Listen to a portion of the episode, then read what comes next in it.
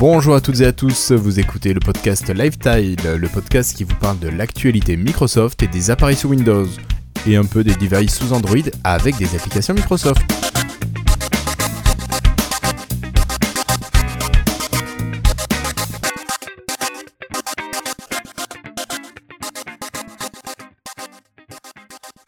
Bonjour, nous sommes aujourd'hui le jeudi 12 avril 2018 et vous écoutez l'épisode 128 de Lifetile.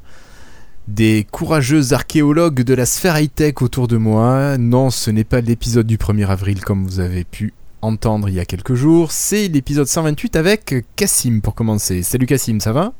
Ça va très très bien. Contrairement Très bien, à ça va, t'es pas encore dans les cartons?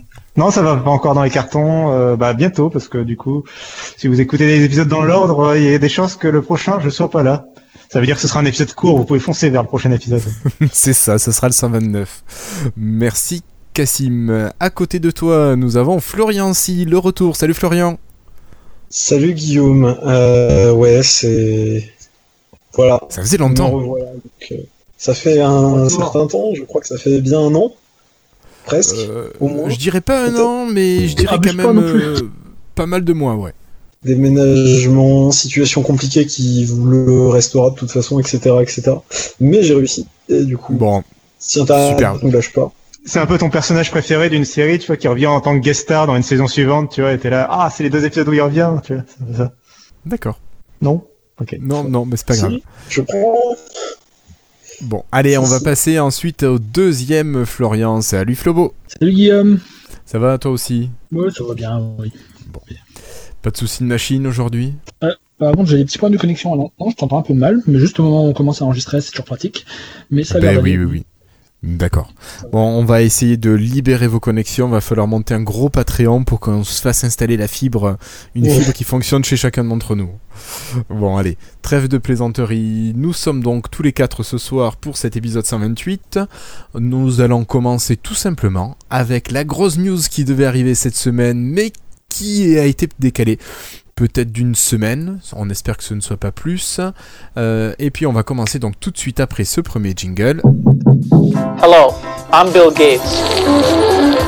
Hi, I'm Joe Belfiore from the Windows Phone Microsoft.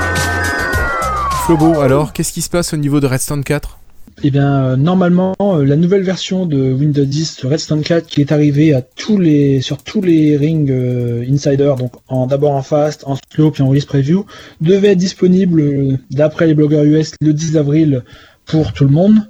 Mais ça n'a pas été le cas puisque apparemment Microsoft a trouvé un bug bloquant qui, euh, qui apparemment était assez grave pour dire de repousser la, repousser la sortie de la nouvelle version de Windows. Alors moi et quelques autres, on a eu un gros bug. Alors je sais pas si c'est celui-là dont Microsoft parle, mais c'est possible parce que c'était assez chiant. C'était un petit bug dans la version finale dans RTM qui synchronisait hein, les paramètres Windows, une version corrompue apparemment des paramètres Windows euh, sur le cloud. Et là, ça redescendait dans les PC après, ça faisait rebooter Windows Explorer en boucle. Toutes les 3 secondes, j'avais Explorer qui plantait, donc avec la barre de tâches qui disparaissait, toutes les fenêtres qui se fermaient et tout ça. Alors, tu vois, Donc, tu euh, as dû réinstaller toutes tes machines plusieurs fois. Moi, je comprenais pas. que. Ouais, Oui. jusqu'à ce que quelqu'un sur Twitter te donne une solution qui fonctionne pas Oui, mal. c'est ça. C'est ça. En fait, euh, en fait, on a parlé. hein, c'est en fait, les gens de Microsoft comprenaient pas trop euh, ce que c'était le problème. Ils disaient d'essayer de- d'enregistrer avec le feedback hub euh, le problème, mais euh, eh ben, c'est difficile à enregistrer quand le PC euh, tout redémarre sur le PC toutes les trois secondes. Donc évidemment, il n'y avait pas le temps d'enregistrer grand chose. Donc on a parlé avec plusieurs personnes sur Twitter, y compris euh, celui qui fait WinOps, c'est Richard, Richard quelque chose? Je, je- le nom m'échappe, peut-être Cassim se souviendra. Oui, ça me dit quelque chose. euh, ouais. Enfin, c'est- lui a lui a pensé à regarder la liste des processus, qu'est-ce qui se passait en, en bah, qu'est-ce qui se passait au moment où ça a planté, parce qu'il avait le même problème sur sur ses machines, et on a il a vu que c'était le connected device service qui plantait, et en le redémarrant, en le bloquant, en l'arrêtant un coup, en le redémarrant, ça permettait de bah, de, de, de de plus avoir le problème jusqu'au prochain reboot, parce qu'au prochain reboot, bah, ça repartait. euh, Jusqu'à ce que évidemment on, re- on rebloque le service. Bon, ça a l'air là, actuellement, toi, à chaque fois que tu redémarres une machine, tu es obligé de killer ce processus pour le relancer ensuite proprement. Oui. Enfin, là aujourd'hui, ça, ça s'est arrêté. J'ai l'impression que la, magi- la, la mise à jour cumulative semble avoir résolu une partie des problèmes. Ça, ça, ça, ça l'a ça l'a fait qu'une fois aujourd'hui, alors que ça me faisait tout le temps avant. Donc euh, peut-être qu'ils ont résolu ça. Euh, bon, après, c'est peut-être pas le, le problème bloquant, mais bon, c'était, j'imagine que si une bonne partie, euh, il y a aussi euh, sur le Slack euh, Ancestrals qui avait eu le même problème, donc je pense que si même dans notre petit cercle d'insiders, on a quand même pas mal de monde qui avait, une fois déployé à tout le monde, il y aurait eu pas mal de milliers de machines qui auraient pu se retrouver avec un problème assez bloquant. Oui. Donc euh, oui, surtout que moi j'ai passé euh, des heures à, re- à réinstaller Windows le week-end dernier sur tous mes appareils, puis dès que, dès que je me re- reconnectais à mon compte Microsoft, ça resynchronisait la- les paramètres buggés et tout replanté en boucle.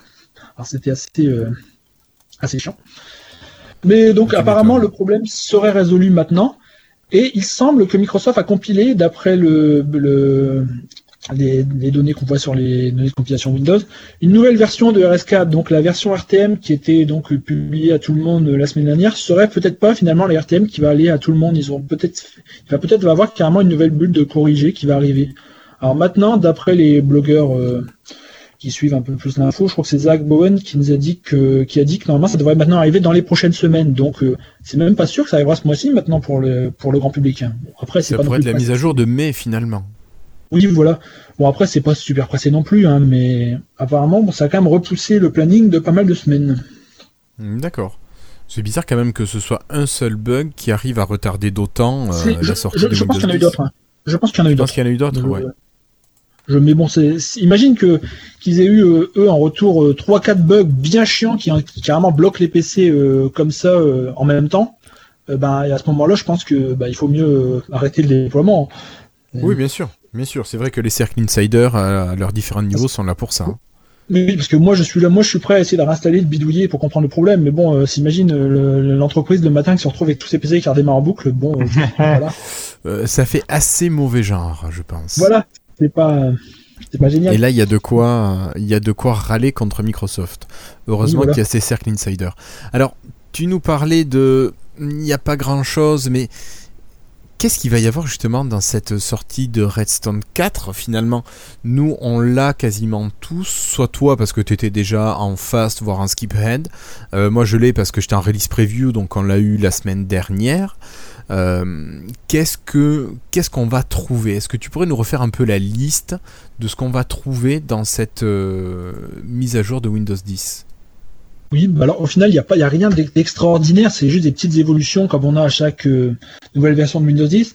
Alors la grande nouveauté pour moi, c'est vraiment l'arrivée du Fluent Design euh, qui s'appelle comment maintenant? Chez Microsoft, ça change de nom tout le temps. Leur, leur, euh, Fluent Design, peu importe. Design Non, il y a un nom maintenant. Non Je sais plus, il y a un autre nom? Non, mais peu importe. Enfin, on a compris quoi, que c'est le nouveau design qui, qui sont présentés l'année dernière. oui. Qui amène un, un peu de temps, oui, qui arrive vraiment à tout dans- partout dans l'OS et qui rend ça, qui rend Windows 10 bien plus joli. Euh, et après ça, c'est plein de petites nouveautés parce que là, par exemple, maintenant on va sur une tablette, on peut avoir un clavier euh, Wordflow comme sur euh, Windows Phone. On peut glisser le doigt pour les mots directement sur Windows 10. Comme sur Windows Tu veux 10 dire que PC, dès on- que tu passes en mode tablette, il y a le clavier Workflow qui va être là? En anglais pour l'instant. Je, je crois que ça marche pas encore en français, mais bon, c'est censé Oh, arriver bientôt. Un jour. Après, c'est des petites nouveautés. Par exemple, un truc sympa, c'est que si vous, vos appareils sont en Bluetooth, il y a un système de near share maintenant. C'est-à-dire que on peut, si on fait partager, par exemple, depuis un, depuis un fichier ou depuis euh, une page ou n'importe quoi, on a la liste des appareils euh, de nos, nos autres appareils connectés au même compte Microsoft, connectés en qui sont assez proches pour envoyer ça en Bluetooth. Donc, ça permet de partager un fichier sans passer par OneDrive si on a une mauvaise connexion. Des Alors comme ça. juste, je t'interromps une seconde. On a Florentin sur le Slack qui nous signale que lui, il est en Redstone 5, donc en version skip ahead, et il a, euh, il a le clavier avec le français, euh, avec Wordflow. Ouais, mais je crois que en français, il, il- il, euh, les suggestions ne sont pas là complètement, si? Je sais plus, il y avait une différence comme ça. Je sais que quand je tape en anglais, par exemple, enfin, il n'y a pas que le. enfin, J'ai oublié de- d'un détail en fait. Parce que en anglais, même si tu tapes pas sur le clavier tactile, même si tu tapes en clavier physique, maintenant il te auto-complète les mots, il te propose la suite. Si tu fais, tu peux faire tab pour directement aller euh, finir tes phrases. Et je crois que cette ouais. partie-là est pas encore en français. Je crois. Enfin, je, je D'accord. vais vérifier exactement. Bah, disons mémoire. que la partie Wordflow sur Wordflow sur le, le tactile, c'est Oui. pas mal. Quand Oui, même, oui. ça, ça peut Mais faire moi, gagner un peu de temps. l'avoir aussi. euh, je, trouve, je trouve ça pas pratique aussi d'avoir l'autocomplétion et qui va avec ça euh, au Bien sûr. physique. Assez. Bien sûr, bien sûr. Et ça va arriver aussi. hein. Ça va arriver aussi. C'est du, c'est pour bientôt. Bon après, il y a eu beaucoup d'évolutions du mode euh, ne pas déranger, qui a même changé de nom. Alors maintenant, c'est Focus Assist en anglais, en français, je ne sais pas parce que moi j'ai plus. un Alors je vais te dire, je vais te dire, ça s'appelle euh, assistant de concentration. Oh putain, Voilà, c'est beau. ça, Moi. Tu vois le nom à la con. Franchement, le nom à la con. Ne pas déranger, quoi. Ah ouais, Oui, mais je voilà. préférais euh, Bon, ne pas déranger.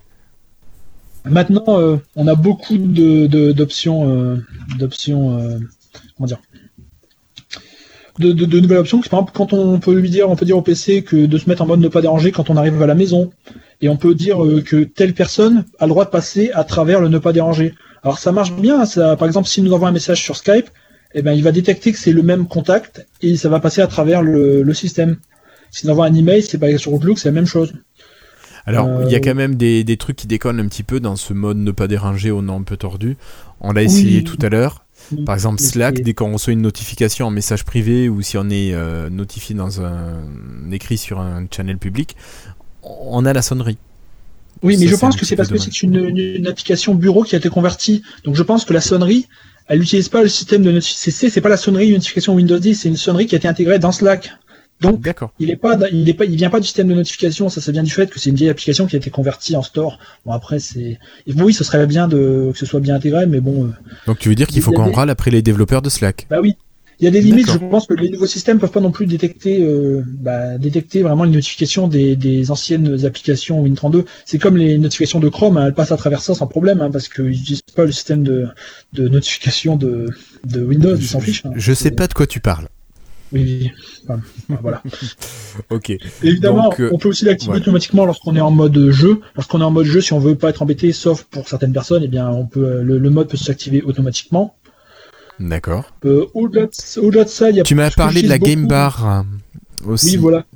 Et oui, il y a la Game Bar qui a été refaite entièrement. Euh, et ce qui est étonnant, c'est dans, tout dernier, dans les tout dernières builds. Ça n'a pas changé pendant tout le développement de Redstone 4 et euh, un mois avant la, la fin du développement, ils ont refait entièrement la barre de jeu. C'est, étonnant, c'est assez tard. Mais bon, elle est beaucoup plus jolie, il y a pas mal de nouvelles fonctions et elle est euh, également influente, Fluent Design donc. Et moi, je ne jouant pas beaucoup, j'ai pas pu tester. Je sais pas s'il y en a d'entre vous à, à, à essayer Non, ça. non, non, mais j'avoue, les jeux, euh, c'est plutôt en coop et j'ai pas le temps de m'occuper de la Game Bar euh, Oui, sur PC. Enfin, enfin, ça sera à tester donc.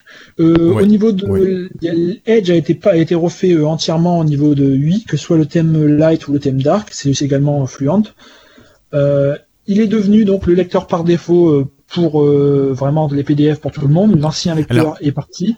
C'était déjà Ouais, le cas vois, avant, a- mais on pouvait déjà encore. Il y a un truc que j'ai bien aimé, c'est que moi j'ai Sumatra qui est mon lecteur PDF par défaut, et à au passage à Reston 4, il n'a pas écrasé mes préférences, il me laisse euh, Sumatra comme euh, lecteur par défaut. C'est une bonne chose. Et ça, j'aime bien. résolu ce problème. Ça c'est bien parce qu'il y a des fois tu perdais tes préférences euh, Oui, d'association bah de fichiers, Bah et là voilà, là j'ai gardé Sumatra sans que ça bouge. Enfin, ce que je disais donc, c'est que maintenant, euh, ils ont vu maintenant que Edge est vraiment devenu le lecteur, le seul lecteur officiel Microsoft pour les, les PDF et les, les e-books sur Windows 10. Ils ont refait l'interface également entièrement influente avec euh, un nouveau mode plein écran euh, et des nouveaux boutons. C'est très joli. Moi, j'ai, je suis passé vraiment sur Edge pour lire mes e-books sur PC lorsque lorsque j'en lis sur ma Surface. C'est c'est à tester donc. Euh, Ouais, ils ont commencé à refaire Cortana. Alors ça, c'est un alors ça, je suis un peu déçu là-dessus parce que c'est un travail euh, un peu bâclé, j'ai envie de dire. C'est que, si on se souvient bien, euh, avant Cortana, euh, ça servait pour les rappels, parler à, parler à Cortana, mais ça servait aussi à nous envoyer des petites notifications, des petites cartes, des cartes qui nous disaient par exemple où en étaient nos colis, si on dit en anglais malheureusement, pas en français, ou la météo, les actualités qui pouvaient nous intéresser. Et euh, Microsoft a commencé à revoir la façon dont Cortana va fonctionner. Ils ont sorti toutes les cartes de Cortana. Maintenant, Cortana ne dans la version de Redstone 4, il nous dit plus l'actualité, il nous dit plus la météo, il nous, il nous dit plus rien en fait. Il sert juste à parler à Cortana, à faire des rappels, et c'est tout. Et ils ont dit que ces fonctionnalités qui ont été retirées sont encore quelque part dans le dans Windows et qu'elles allaient être ajoutées ailleurs dans le système. Mais pour l'instant, bah, elles sont nulle part. hein. C'est D'accord. c'est mal- à ce que j'ai vu. Donc bon, euh, c'est un, c'est un travail en cours. Bon, également, malheureusement, il y a tous les boutons sur Cortana qui disent, euh, même en français, euh, euh, venez, essayer, veuillez- ve- venez essayer Cortana sur votre mobile. Et après, il nous dit, bah non, pas dans votre pays, dommage. Donc ça, c'est Ah mais Ça, pas sur triste. Windows Mobile non plus. si sur Windows Mobile, mais bon, après Windows Mobile, voilà, c'est la fin, c'est c'est fini. Ah bon, Bon, ça, Non, je crois qu'il y avait plein de gens qui aimaient ça. Oui, on verra ça après. Pardon. Bon, après ça, il y a également un clavier pour emoji qui fonctionne dans, qui a fonctionné pendant pas mal de temps en anglais, mais qui est arrivé en français euh, assez peu de temps avant la, la version finale. Alors, je sais plus c'est quoi le raccourci pour emoji, parce que moi je m'en sers, je me sers pas beaucoup des emojis. Je Mais- savais pas qu'il y avait un raccourci, tu vois. Oui, il y a un raccourci pour faire un clavier d'emoji directement sur Windows 10 maintenant, donc c'est assez, euh, c'est Windows plus point, d'après Florentin sur le Slack, sur le, sur le, sur le chat. Oui, c'est ça. Euh,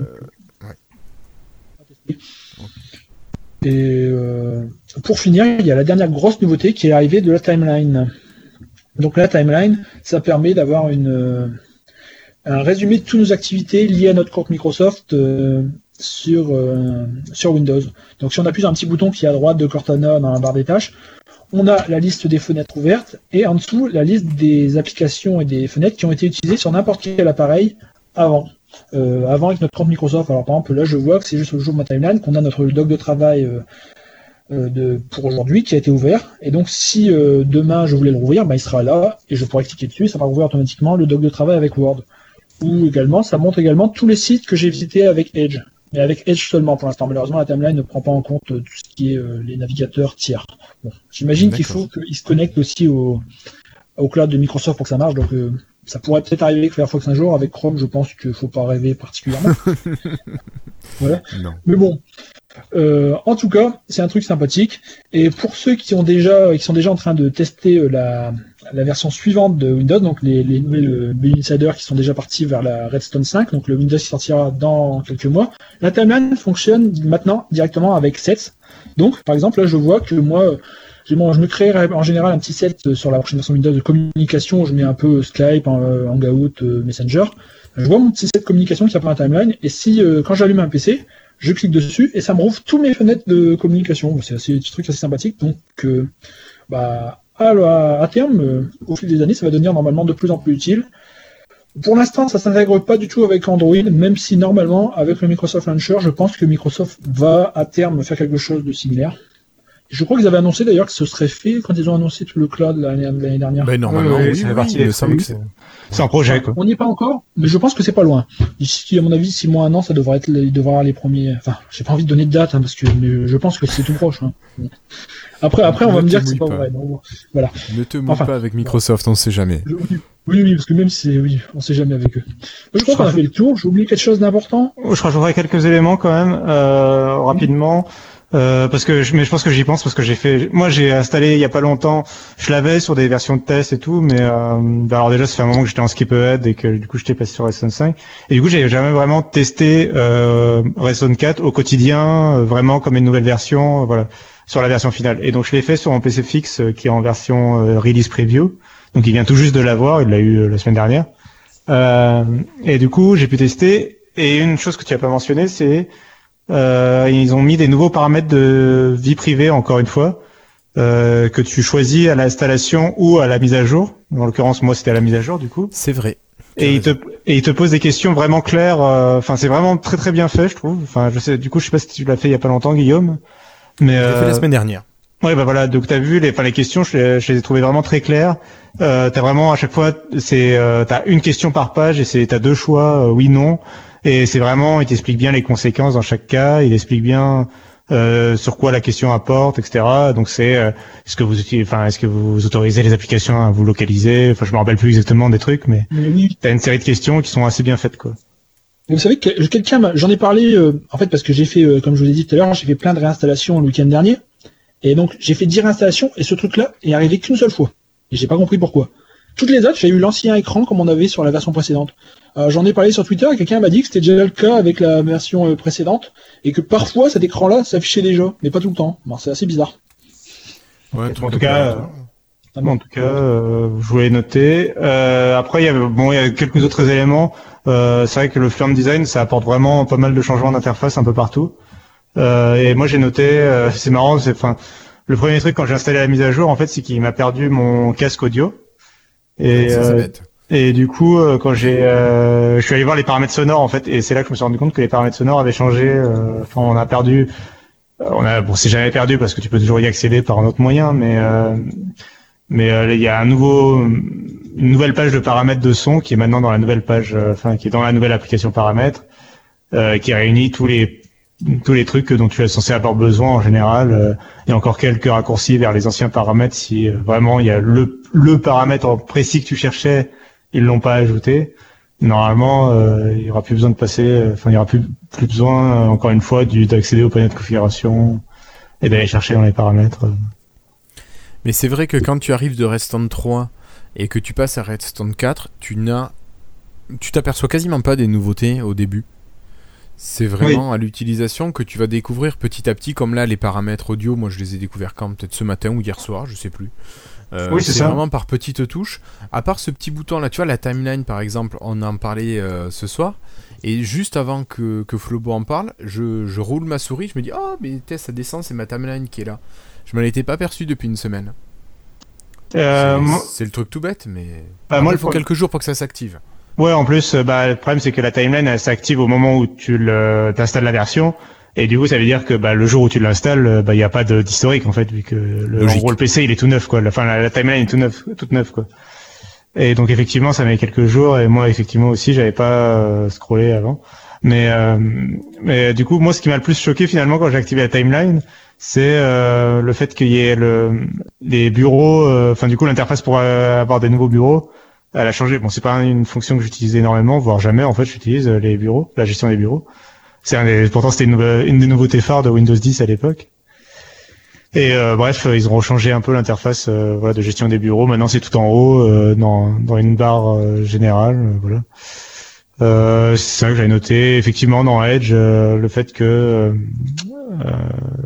la, la gestion des PDF qui a légèrement changé, je trouve, avec la barre d'outils en surimpression là, qui euh, qui enfin t'as- maintenant t'as une barre d'outils qui s'affiche par dessus ton PDF plutôt que euh, d'être euh, euh, dans l'interface de Edge. Et j'ai noté que Edge. Hmm Oui, c'est la même, c'est la même pour les e-books. En fait. Ils ont utilisé la même interface pour les e-books et pour euh, et pour les PDF. C'est pas mal fait du tout. Je trouve que c'est assez joli.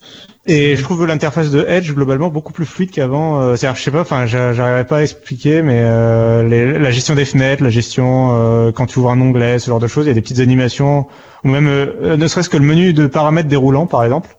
Euh, je le trouve plus fluide qu'avant. Je saurais pas l'expliquer euh, plus précisément, mais Il y a un petit euh, quand tu essaies de d'utiliser le menu roulant, j'ai l'impression qu'il y a un effet de retard maintenant. Ça apparaît euh, au fur et à mesure. C'est une sorte de tu sais, c'est pas juste les trucs qui apparaissent quand tu glisses. Ça Oui, apparaît euh, au fur et à mesure, les uns après les autres. En fait, c'est la première fois que je trouve qu'Edge est vraiment joli en fait. Oui, ben, c'est ça. Il y a des effets de fluent partout euh, quand tu passes ton curseur et tout. Enfin, du coup, vraiment, et là, il s'améliore vraiment. Et pourtant, C'est que esthétique, mais Je sais con qu'ils ont pas sorti Edge comme ça parce qu'à mon avis, il y a pas grand monde qui va retester Edge parmi les gens qui s'en sont servis avec la première version il y a un an et demi et qui l'ont abandonné. Voilà, figure-toi qu'ils essayent tout pour te forcer, euh, sauf euh, ce que disait Guillaume, de, justement que les paramètres n'ont pas été rechangés. Mais par contre, dans les, euh, ce qui peut être, là, ils essayent avec les mails et tout de, de faire en Oui, sorte de renvoyer les gens sur Edge, oui. Mais bref, bon, Un dernier truc que je crois qu'on a oublié. Cortana. Euh, pardon, t'as pas fini peut-être? Bah, alors moi je finis juste, j'ai un dernier truc à dire, c'est Cortana, ils ont changé l'interface légèrement de Cortana, notamment euh, tout ce qui est paramètres, euh, son carnet, etc. et, euh, l'interface a changé. Voilà. Mm, mm. Euh, voilà, vas-y, euh, Florian. Non, j'ai, je crois qu'on a oublié. Ils ont refait pas, ils ont refait Windows Defender aussi au passage, avec pas mal de petites. Euh, Defender avait fait pas mal de nouveaux trucs. Maintenant, bon après j'ai pas regardé les détails hein, maintenant, mais Je crois de options dans- Defender, il y a un truc moi qui me qui me chagrine. Euh, Oui. Sur mon PC de bureau, j'ai pas de caméra Windows Hello, j'ai pas de machin pour mettre mon empreinte digitale, et donc j'ai le petit panneau jaune qui me dit tout le temps, euh, Oui. il y a un truc, il y a un truc, il y a un truc. Mais je t'emmerde, j'ai envie de lui dire, mais laisse-moi, je le sais, j'ai pas de truc biométrique, j'en veux pas sur mon PC de bureau. Oui. Mais Je pas devrais problème, pouvoir lui non dire, c'est bon, laisse tomber quoi. Oui, mais c'est à- à noter que dans les builds actuels hors euh, Insider, euh, je sais pas si vous ça vous le fait, mais moi j'ai souvent Windows Defender qui me dit ah il y a un truc qui va pas et en fait tu vas voir et il va te dire euh, il va te dire des trucs genre euh, ah là là euh, c'est un peu long alors qu'en vrai ton appareil il va très bien. Enfin ça vous est jamais arrivé qu'ils vous disent des Oui, il y a des problèmes de performance. Voilà. Pas sur mon PC de vrai, bureau, mais oui, ça m'est déjà arrivé, ouais. Voilà. Si, si, Pareil. il dit souvent des conneries. Hein. C'est, c'est, Mais parfois, ça, ça il dit aussi, arrive. il faut reset le store. Je sais pas pourquoi. Il me dit ça régulièrement. Il faut reset, Faut le reset store. le store. J'ai pas autant de problèmes que ça quand même. reset le store. Je sais pas Ah, il m'a jamais dit ça par contre. Ah, moi non plus, il est violent avec toi, Flopo. D'ailleurs, euh, c'est le- truc que finalement j'ai le retrouve, enfin que où j'ai noté la plus faible évolution, c'est euh, bah j'ai pas eu vraiment à aller sur le store et euh, je me suis rendu compte que Euh, le store, il avait pas- j'ai l'impression qu'il a pas évolué du tout entre les deux versions. euh, Ah genre, euh, non, j'ai j'ai pas noté, j'ai noté aucune évolution du store euh, particulière. Bah, peut-être le que store- euh, il commence un peu à se dire En- que c'est foutu, enfin, vu les stats d'utilisation, de téléchargement, tout ça. En, anglais, le il je évolue un pense qu'il évolue, il évolue euh, au fur et à mesure. Lui, il est pas lié à Windows 10. Non, c'est des petites touches de l'inter- de l'interface, on a vu qu'il y a eu des évolutions ces derniers mois, je crois. Ok, ok. Non, mais j'utilise vraiment très rarement maintenant. donc, Je, par- je parle pas sur les Windows. Je, moi, je suis plus insider sur aucune machine, donc euh, parce que j'avais trop de problèmes de stabilité sur le yoga, et, et au final, j'ai toujours autant de problèmes de stabilité. Ouais, mais ça, c'est parce qu'il est vieux maintenant. Mais il est pas vieux. Il, Quel âge il il est sur Windows 8, il est sorti sur Windows 8, non? Ouais, mais je l'ai acheté genre, euh, je l'ai acheté- il a, il a 4, 4 ans et demi, 5 ans. Il est vieux. Oh, euh, Il a, Ouais, il, a doublé, il a doublé la passe, la- le temps de garantie, quoi. Oui, Oui, non, mais d'accord, mais bon, c'est pas pour ça. Tu vois, ma tour Non, non, mais, aussi, euh, elle, moi, elle c'est- a moi, 4 c'est- ans et elle marche. hein. Oui, non, mais j'excuse pas. Enfin, je veux dire, euh, on a, on est passé à une société du jetable. euh, Je sais, Dans la mais- high-tech qui est euh, assez grave, mais, mais du coup, enfin, c'est pour un, pour une machine de ce type, c'est un temps long. Je trouve ça horrible aussi, mais voilà, c'est comme ça. ça coûte cher les ultrabooks. Oui, oui, on c'est est bien d'accord. Mais bon. Mais ouais. Mais du coup, euh, RS4, euh, perso, j'ai rien testé. J'ai juste suivi sur internet en faisant mouille. Pourquoi pas à voir. Et t'attends de voir. Et maintenant, j'ai peur euh, avec les nouvelles, euh, comme quoi il y a des bugs là. Moi, je, Oui. j'ai RS4 sur mon PC, tu vois, en version. Ah bon? T'es passé en release preview du coup? Ouais, je suis en release, enfin, j'ai toujours été en release. En fait, je suis en release preview, quoi. Et du coup, il me l'a installé, et du coup, euh, Oui. non, j'ai, peur, tu vois, pour mon PC. Ouais, mais, ouais, mais c'est moi qui ai les bugs, je les prends pour tout le monde, c'est pas grave. J'ai, aucun bug.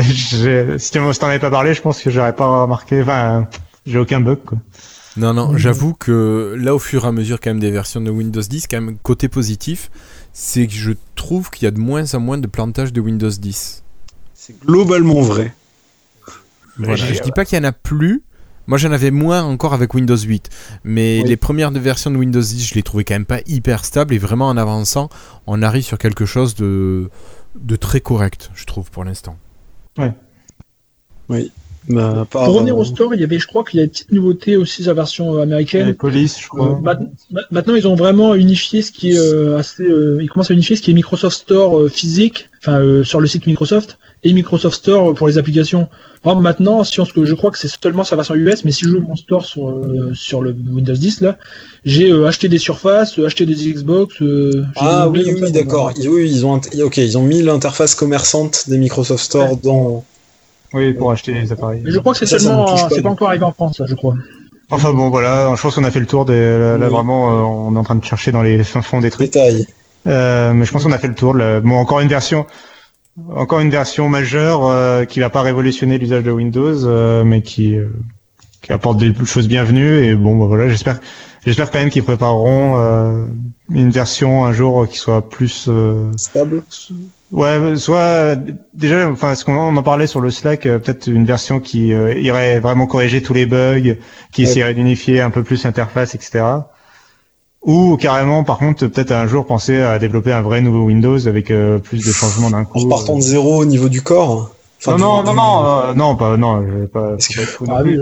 Mais euh, non, je pense à vraiment un truc qui change. euh, Enfin, quand tu passes, quand t'installes la mise à jour, tu te rends compte quoi que t'as une nouvelle, que t'as une mise à jour quoi. Ah, bah oui, sur Windows 10, on le voit moins, oui. Bah, de toute façon, euh, Mais bon. enfin, la- la manière actuelle, euh, si on parle même hors système, même si sur les systèmes c'est pareil, hein, tu regardes les systèmes aujourd'hui, on en a parlé sur le Slack, euh, iOS évolue plus des masses, Android non plus, c'est vraiment des mises à jour cosmétiques et dans, dans la fonction, pas dans la fonctionnalité, mais dans la, dans la, dans la, comment dire, dans la forme de, de, de- et le design, enfin l'UX et l'UI, c'est plus ça maintenant qui change. Sur Android, c'est pareil, ça change plus des masses. Et, et les web apps, finalement, euh, là, tu as eu, bon, concurrence, mais tu as eu Chrome qui a changé de tête, apparemment. J'ai pas encore vu, mais.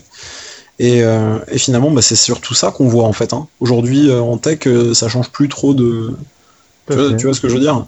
Ouais, ouais. Oui, mais on en parlait sur le Slack et ce qu'on disait nous qu'on voulait, c'était quand même euh, une meilleure stabilité de, de l'OS, un sûr. truc qui soit toute épreuve.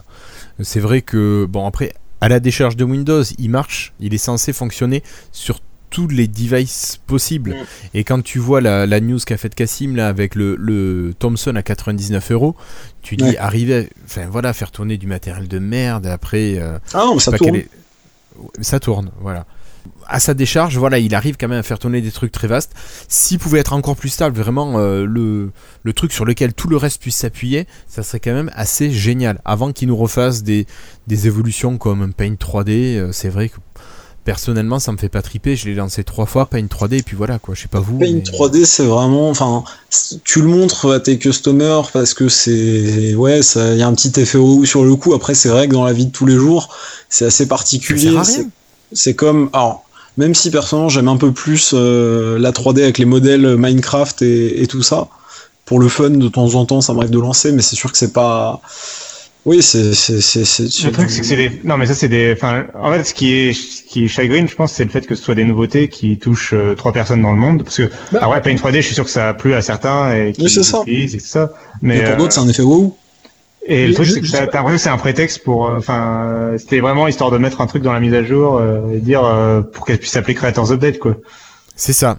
C'est ça. Mais après, ils, ils en parlent pas beaucoup, mais il y a des fonctions super sympas dans Paint 3D. Par exemple, il y a une petite fonction qui permet de découper euh, quelque chose d'une photo. Ça va enlever le contour tout seul. Et ça va garder seulement ce que tu veux. D'accord. Ouais. ça fait du détourage euh, automatique. Ouais, voilà. Ça, ça le fait tout seul. Mais ils en parlent pas du tout. Alors personne, personne va voir ce genre de truc. Et Alors enfin, que tu vois, voilà, c'est ce genre de fonctionnalité qui pourrait être reprise par Oui, beaucoup voilà. de gens. Parce qu'on a Et beaucoup plus souvent, j'imagine, besoin de détourer euh, ça. Jen du programme Insider qui a montré ça sur Twitter. Elle dit, vous savez qu'il y a ça depuis 3D Je suis, ah ouais? Ah bah non. On savait pas. C'était. enfin. Euh, ils, Ouais, ont, ouais. ils ont pas montré assez. Bon, bon, c'est pas grave. Non, non, non. Mais, mais bon, on peut espérer que ça continue sur euh, vraiment un renforcement de la stabilité avant de passer à des nouvelles euh, fonctionnalités qui soient plus anecdotiques. Mais après, c'est plus difficile à vendre d'un point de vue marketing aussi, même si maintenant les mises seront gratuites, euh, de dire euh, bon bah écoutez, euh, il y a eu des versions pour les insiders et tout ça, et puis euh, bah, aujourd'hui, ce qu'on va, la nouvelle version de Windows euh, RS6, c'est que de la stabilité, il y a aucune fonction. Là, les gens, enfin, les, les users lambda, ça va peut-être pas les gêner, parce que finalement, c'est vrai que nous, on n'a pas forcément ce, enfin, on se rend moins compte, je pense, mais quand t'es vraiment user lambda, euh, autant bon bah quand tu passais de Windows 8 à Windows 10, euh, Windows 7 à Windows 8, tu effectivement tu sentais Oui. quelque chose, tu voyais le changement. Tu pouvais pas le rater. Est-ce que aujourd'hui finalement les users ont, se rendent compte, à part l'écran de mise à jour qui te dit euh, votre PC se met à jour, etc. Est-ce que vraiment les gens se rendent compte que ça se met à jour et que c'est une Non. nouvelle version J'en suis pas si sûr. Non, alors clairement pas, parce que moi j'ai plein de collègues qui me disent Mais c'est quoi cette histoire? Il m'a fait une mise à jour qui a duré trois plombes. Ouais, Ouais. mais t'as chopé la nouvelle euh, version, euh, t'inquiète pas, c'est normal quoi. Et bon, Ouais, mais ça arrive. Surtout que Microsoft le cache bien. Maintenant, ils ont, ils ont, ils ont remplacé les écrans d'upgrade par des trucs qui ressemblent à des écrans de mise à jour Une normales. mise à jour classique, euh, sauf que c'est plus les long. gens savent pas. Ah oui. Bah, en même temps, enfin, après, bon, euh, faut aussi, pas, dans un sens, c'est aussi pour pas faire peur aux, Aux gens, oui, bien Oui, sûr. oui, je comprends. Donner Mais le l'impression. fait que ça va durer une, une heure, ça va faire peur quand même. Ouais, c'est pour ça qu'aussi qu'ils travaillent dessus dans les nouvelles versions, justement, pour pas que ça dure une heure. Quoi. Bah oui. Bref, euh, je pense qu'on a fait le tour de RS4. là. oui, oui, clairement. Pas Oui. Quoi, tu trouves qu'on est long? Moi, non, j'irai jamais dire ça. Bon, ok, ça marche. ma faute. Euh, donc on va terminer sur ce dossier Redstone 4. Donc on ne sait pas encore quand on va arriver cette euh, version de, de Windows 10. Non. Semaine prochaine, mois prochain, bon ça devrait pas trop tarder mais ça va peut-être pas être tout de suite. Euh, par contre ne vous attendez pas comme on vous disait à des nouveautés révolutionnaires. hein. Non, pas encore. Tiens, j'ai une breaking news Ah. Allez vas-y. Et puis après on passera aux news et rumeurs. Tiens, qui dure deux, qui va durer une seconde et demie, euh, et qui va être très intéressante pour tout le monde, j'en suis sûr. Microsoft vient de dépasser Google en capitalisation boursière. Voilà. Magnifique. Ok, allez, news et rumeurs.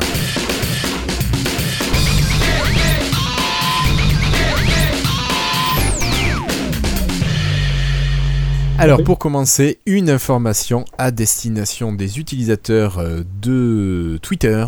Vous avez peut-être entendu parler en- il y a deux semaines de Twitter qui était devenu une PWA, une euh, Progressive ah. Merci. Et Twitter avait, perdu, en passant en PWA, Twitter avait perdu des fonctionnalités, on avait râlé après ça. Et euh, tout simplement, Twitter a mis à jour son application en Progressive Web Apps et on a des fonctionnalités qui reviennent, notamment l'intégration de Twitter au, au web de partage. Donc vous pouvez partager directement sur Twitter à partir de sub de partage en passant par la PWA. Voilà, donc ça c'est des choses euh, qui, qui sont plutôt sympas qui reviennent. Ça serait bien qu'on arrive au niveau d'avant et à la Oui. gestion des, du multicompte. On en parlait tout à l'heure, Flobo.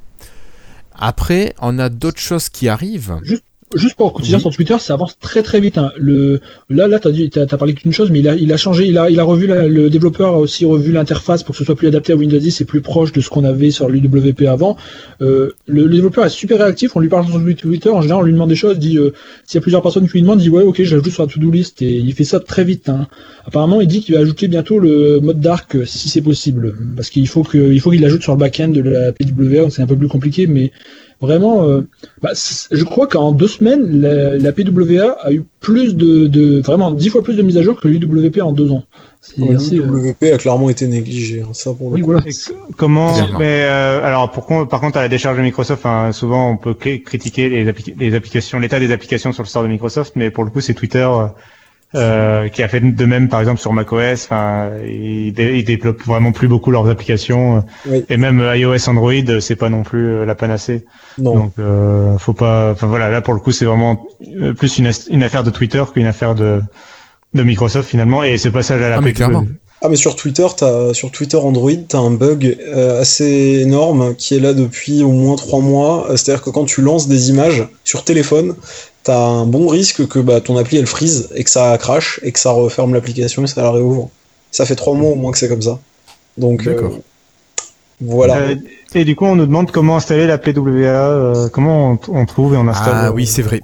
Très très bonne question. Alors pour Ouais. installer cette PWA, il faut tout simplement avoir Redstone 4. Donc on vous en parlait tout à l'heure, il vous faut Redstone 4. Sinon, il va falloir bidouiller, mais ça c'est pas très user friendly. Donc euh, attendez la nouvelle euh, version de Windows 10. Dès que vous l'avez, vous mettez à jour votre application Twitter sur le store, bien sûr. hein, ça se fait directement sur le store et c'est réglé. D'accord, donc c'est l'application du store qui est une PWA.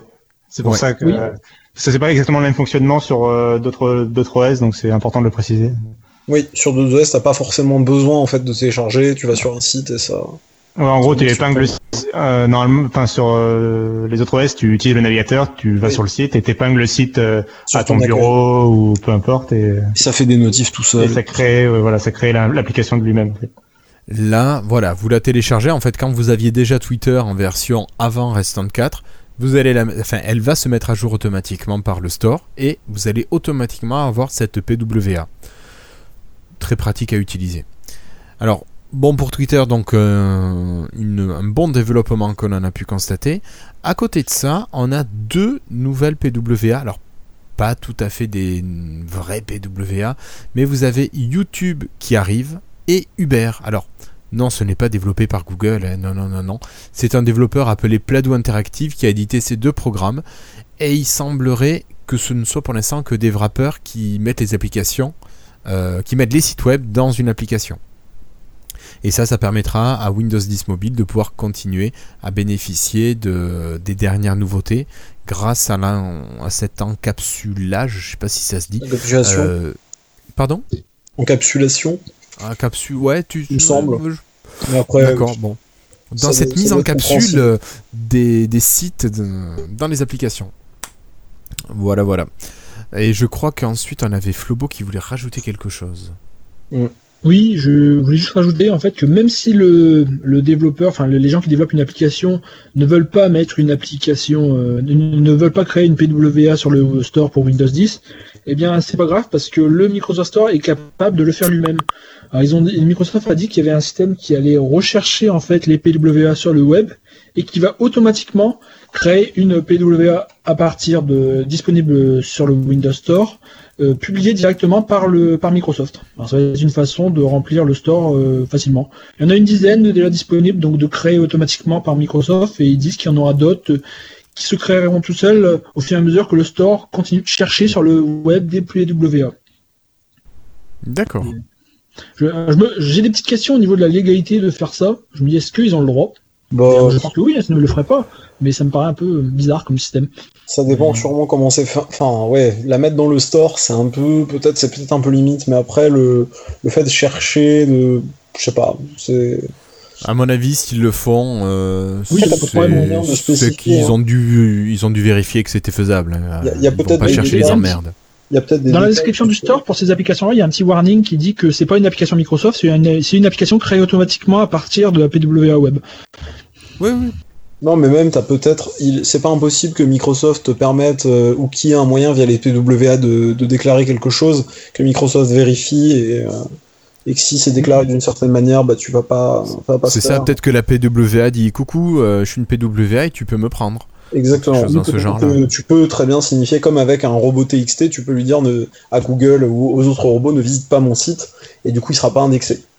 Euh, Si c'est précisé, donc peut-être qu'il y a la même chose. Je suis pas assez euh, compétenteux en, en PWA pour, euh, pour parler. D'accord. Voilà. Bon.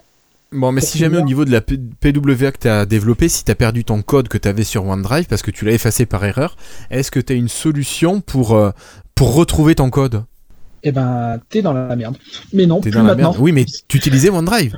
Oh, tu es sauvé, donc voilà.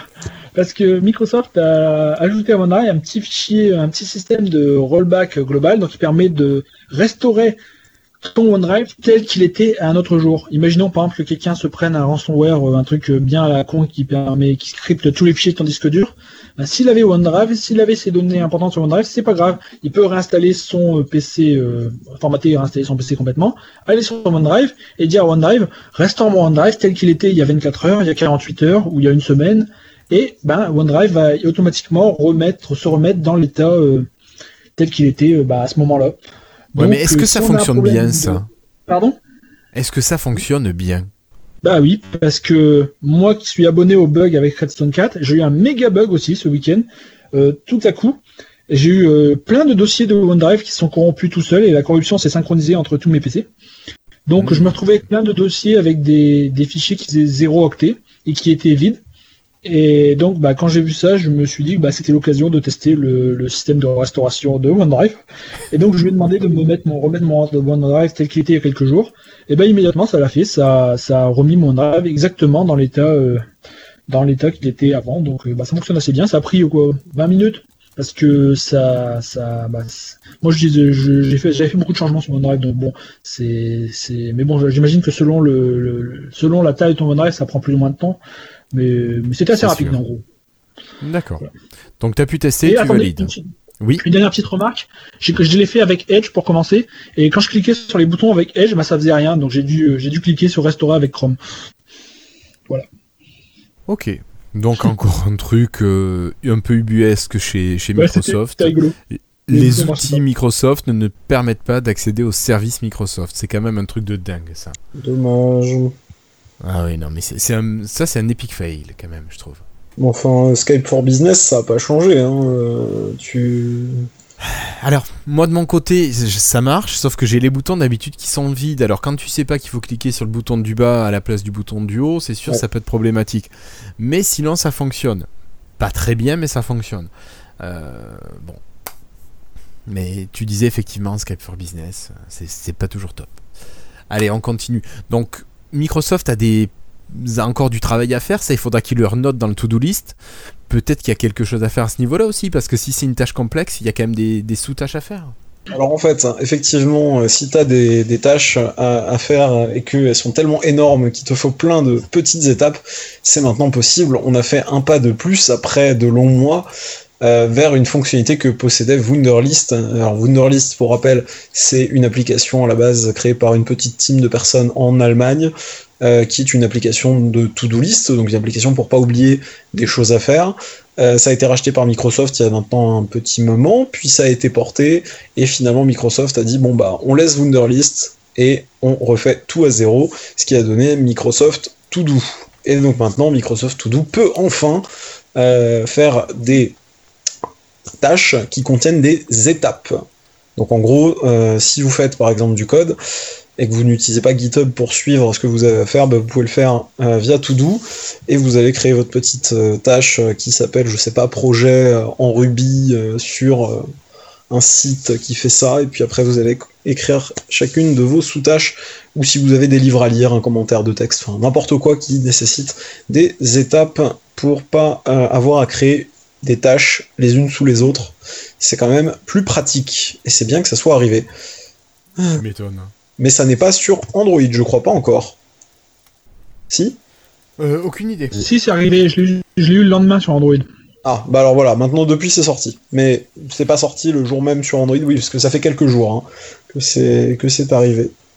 D'accord. Voilà. euh, et du coup, c'est peut-être suite à ces actions, non en fait pas, pas du tout, que euh, la confiance remonte pour certaines entreprises. Transition, tran- transition. Merci beaucoup Florian.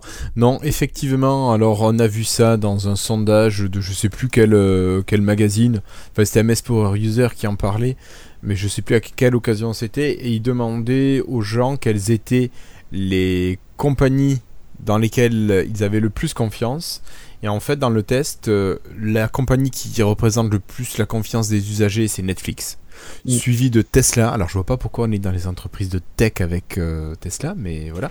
Ensuite, on a Lyft avec un Y que je ne connais point. Et en quatrième place, on a Microsoft.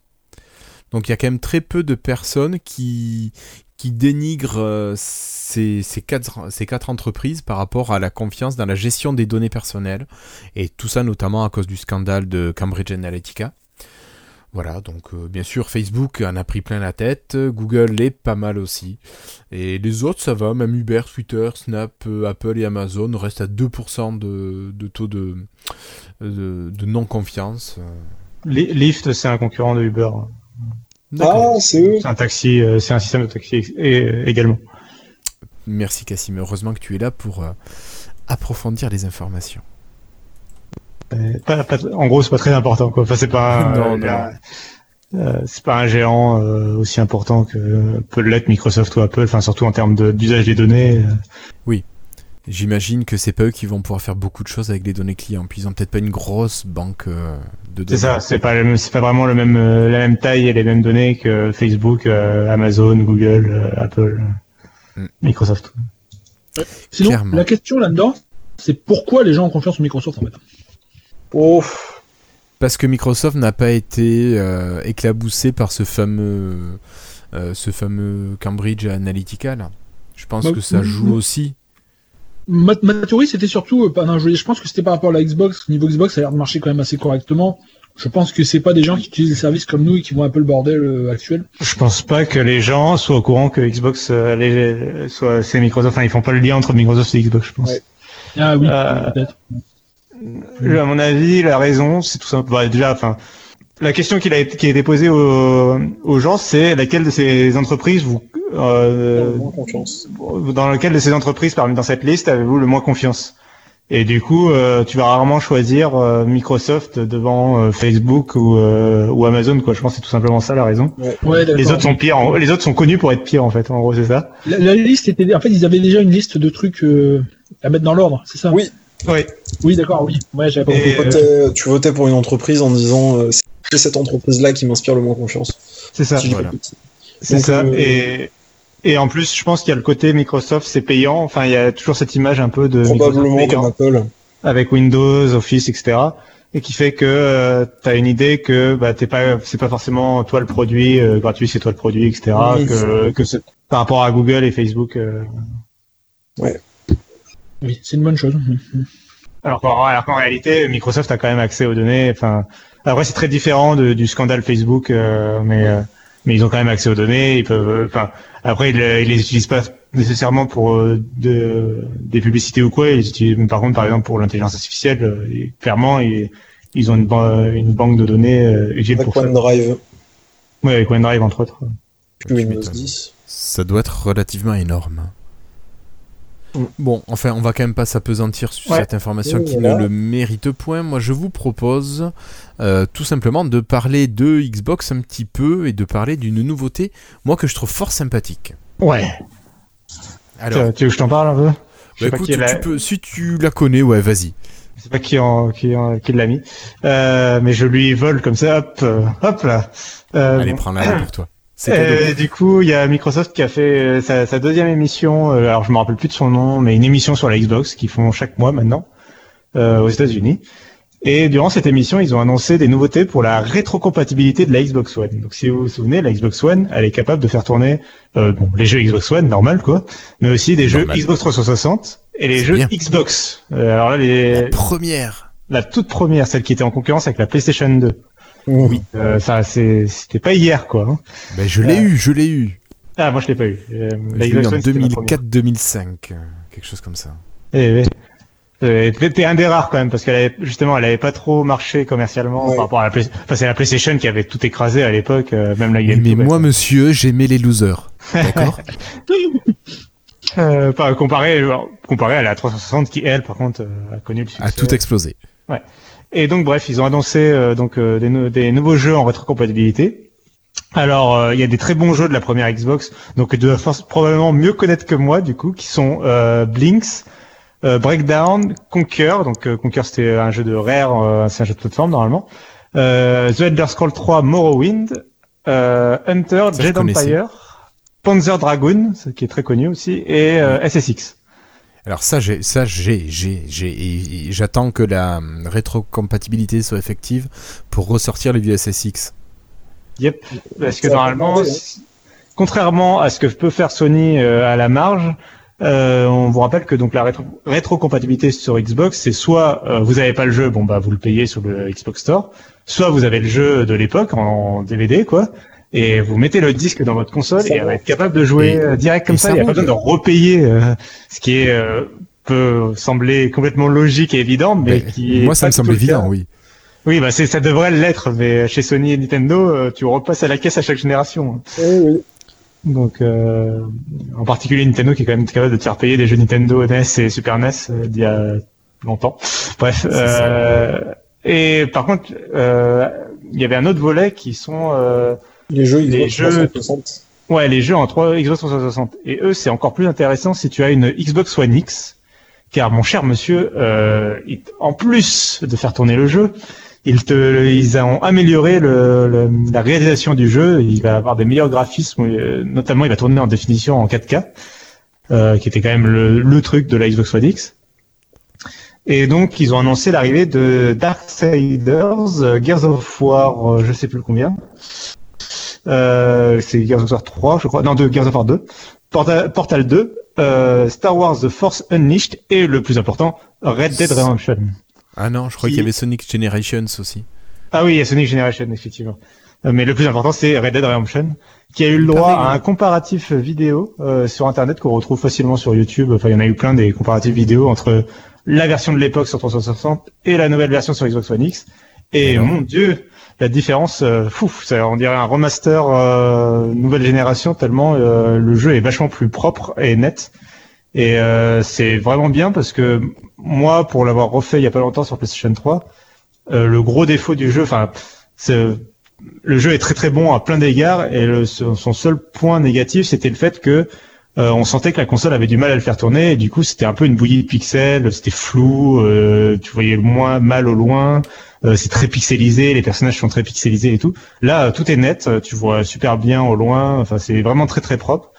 Et donc, euh, je le, si vous avez une Xbox One X, euh, je vous bah, conseille de soit le choper en occasion, soit euh, de l'acheter sur le store. Vraiment, il vaut le détour. Et moi, je me demande si, euh, pour la sortie de Red, Dead Redemption 2 à la fin de l'année, ils vont pas faire une offre euh, où ils t'offriront le premier, euh, quand tu achèteras le deuxième, euh, ils t'offriront le premier en rétrocompatibilité, comme ils avaient fait pour d'autres jeux. Ce serait bien malin de leur part. Hmm, D'accord. Enfin, moi Mais je reviens sur vraiment- euh, ce que fait Microsoft. euh, Ouais, avec ses, ses rétrocompatibilités, je trouve ça assez génial que tous les mois, tu entre 10 et 40 jeux qui viennent s'ajouter au pool de jeux qui sont rétrocompatibles. Je trouve vraiment c'est un, c'est un bel effort que fait Microsoft vis-à-vis des, des clients parce que ça leur permet de pouvoir réutiliser tout ce, ce paquet de jeux qui finalement a toujours une valeur parce que c'était quand même des jeux qui étaient agréables même si au niveau graphique forcément ça va être moins beau mais au niveau du plaisir du jeu moi tu vois j'a- j'attends qu'une chose de récupérer mon DVD de SSX3 et, et de pouvoir le remettre sur la Xbox One S hein. Bah ouais, ouais, non mais vraiment c'est euh, c'est vraiment un point. Enfin pour moi c'est une des grosses victoires de Microsoft sur cette génération de consoles. Ils ont, on sait qu'ils ont eu du mal euh, sur cette génération de consoles face à la concurrence. Et vraiment une des nouveautés qui qui a d'ailleurs fait le, le plus d'impression quand ils l'ont annoncé à l'E3, euh, c'était il y a quelques années maintenant. Euh, c'est vraiment euh, bah, cette histoire de rétrocompatibilité parce qu'il faut comprendre que euh, c'est vraiment un émulateur qu'ils ont développé pour la Xbox One et enfin, c'est une merveille de technique parce que la Xbox One, en termes de performance, elle est en théorie, elle n'a pas du tout les moyens d'émuler la Xbox 360 par exemple, qui est une console euh, qui était déjà une console puissante.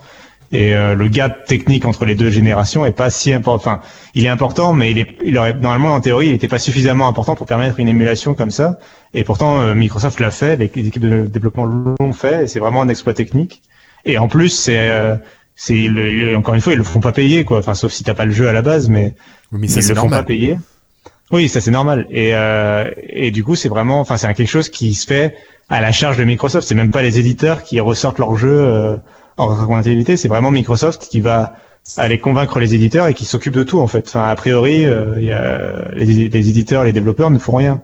D'ailleurs, euh, pour les jeux Xbox, ils avaient expliqué dans, à travers plusieurs interviews que souvent le problème pour les jeux vraiment de la première Xbox, c'est que les développeurs des fois ils ont disparu depuis ou ils ont euh, le studio a fermé. euh, les, oui, tu nous disais, oui, il y avait une histoire de droit qui. bah qui ouais, les droits, euh, voilà, ils ont du mal à trouver. Souvent, c'est pour ça que souvent les jeux, c'est des jeux euh, Microsoft. euh, bon là, pas forcément dans la liste qu'on a citée, pas forcément. Mais souvent, les premiers jeux qui bénéficiaient de la rétro- rétrocompatibilité, c'était des jeux Microsoft parce que bah ils avaient les, forcément les droits dessus, euh, ils s'auto-octroyaient les droits. Oui, Et mais donc, ça, allait bien. facile, ouais. Et euh, c'est pour ça que la première Xbox, ils ont vraiment du mal. Mais enfin voilà, on peut, c'est vraiment un truc à applaudir. euh, c'est vraiment un bon point pour Microsoft. Quoi. Puis en plus, c'est- du travail. À mon avis, c'est du travail qui est pas perdu. Parce que la prochaine Xbox, euh, je sais pas quand est-ce qu'elle sortira, mais la, pour la prochaine génération de consoles, ça m'étonnerait pas qu'elle soit directement rétrocompatible, rétrocompatible avec la Xbox One, la Xbox 360 et la Xbox euh, première du nom. Tout quoi. court, ouais, ouais, ouais. Et, Et- tout ça de suite. Bah oui, bien sûr. Et ce sera pas perdu. euh, tout ça fonctionnera de la même façon, la même façon, quoi. Je pense. Et Eh oui. Donc vraiment un bon point pour Microsoft.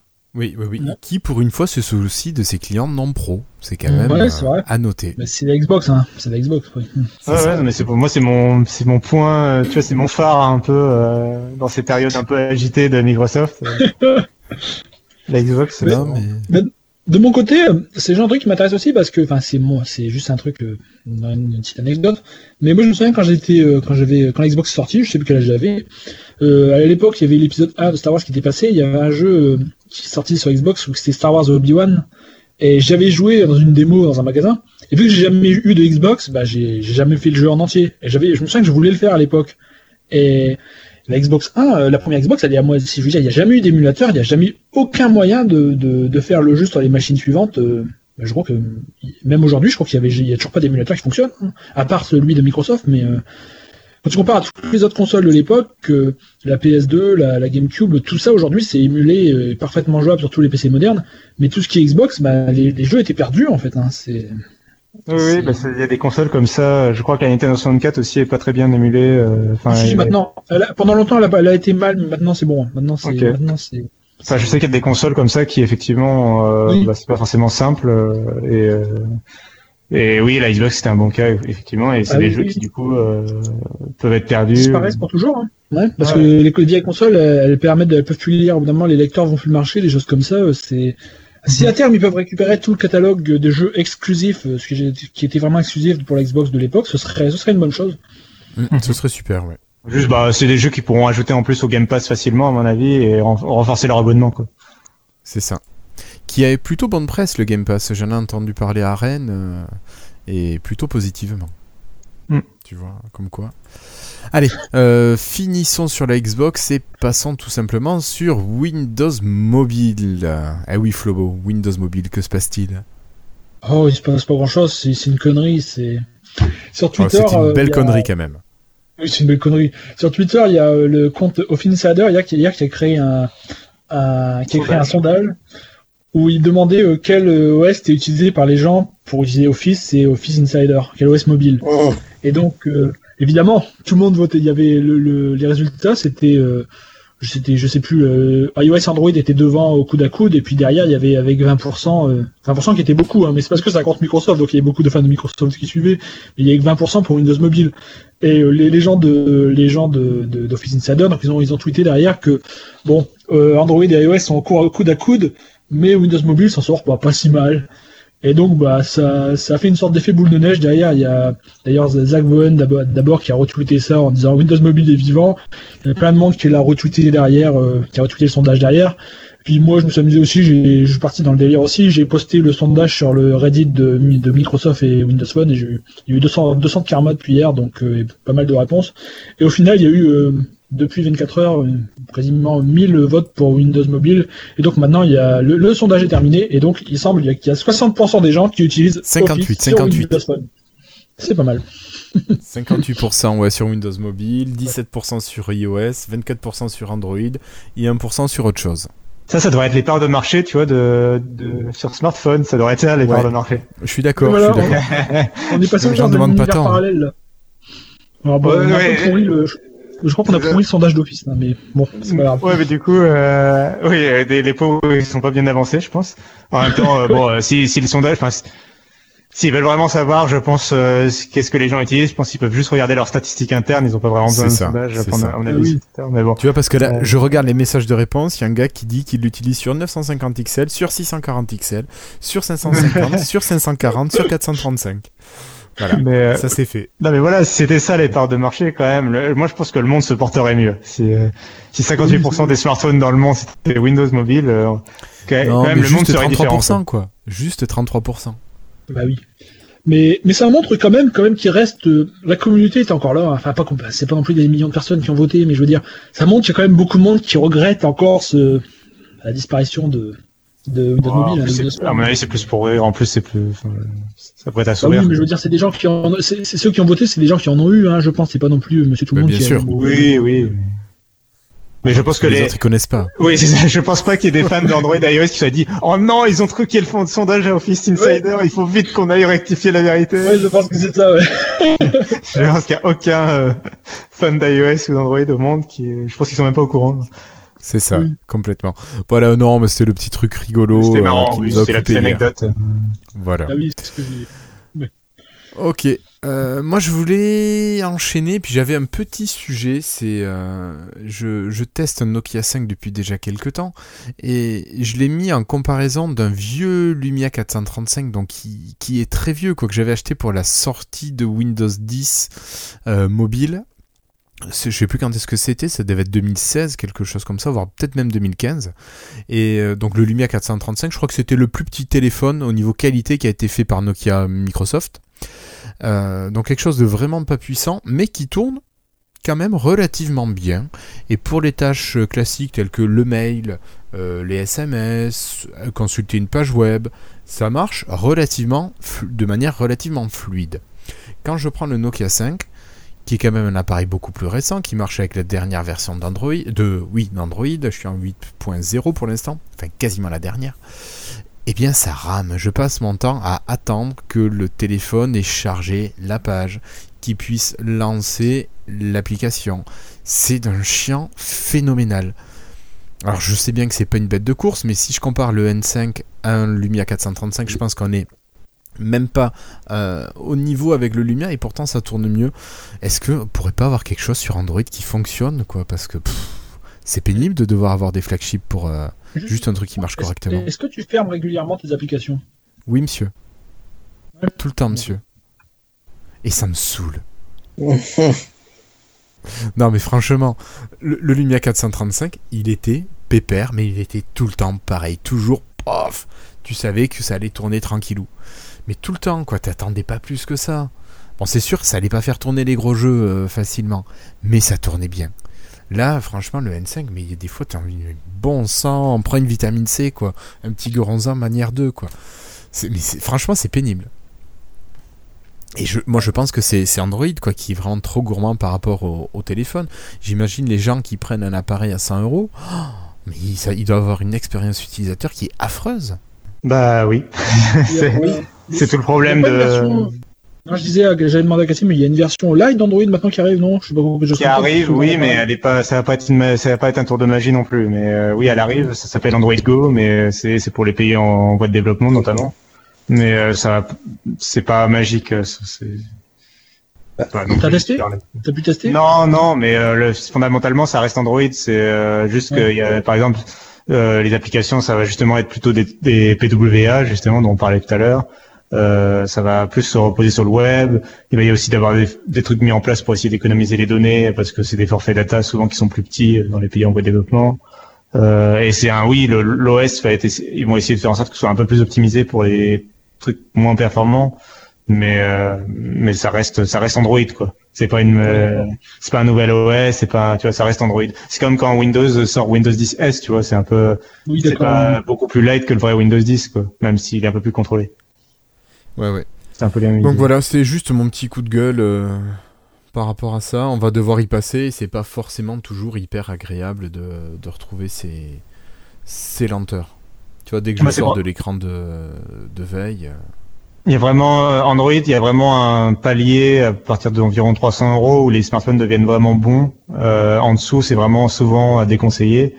Euh, il y a des exceptions qui sont très très bien, mais euh, mais elles sont assez rares quoi. Euh, et euh, et souvent tu- ça va être mieux de peut-être acheter en occasion un smartphone de l'année dernière euh, qui serait passé sous les 300 euros justement que euh, d'acheter neuf un smartphone qui va sortir euh, à 100, 200 euros. Et c'est horrible, hein. je sais que les gens ont pas forcément 300 euros à mettre dans un smartphone. hein.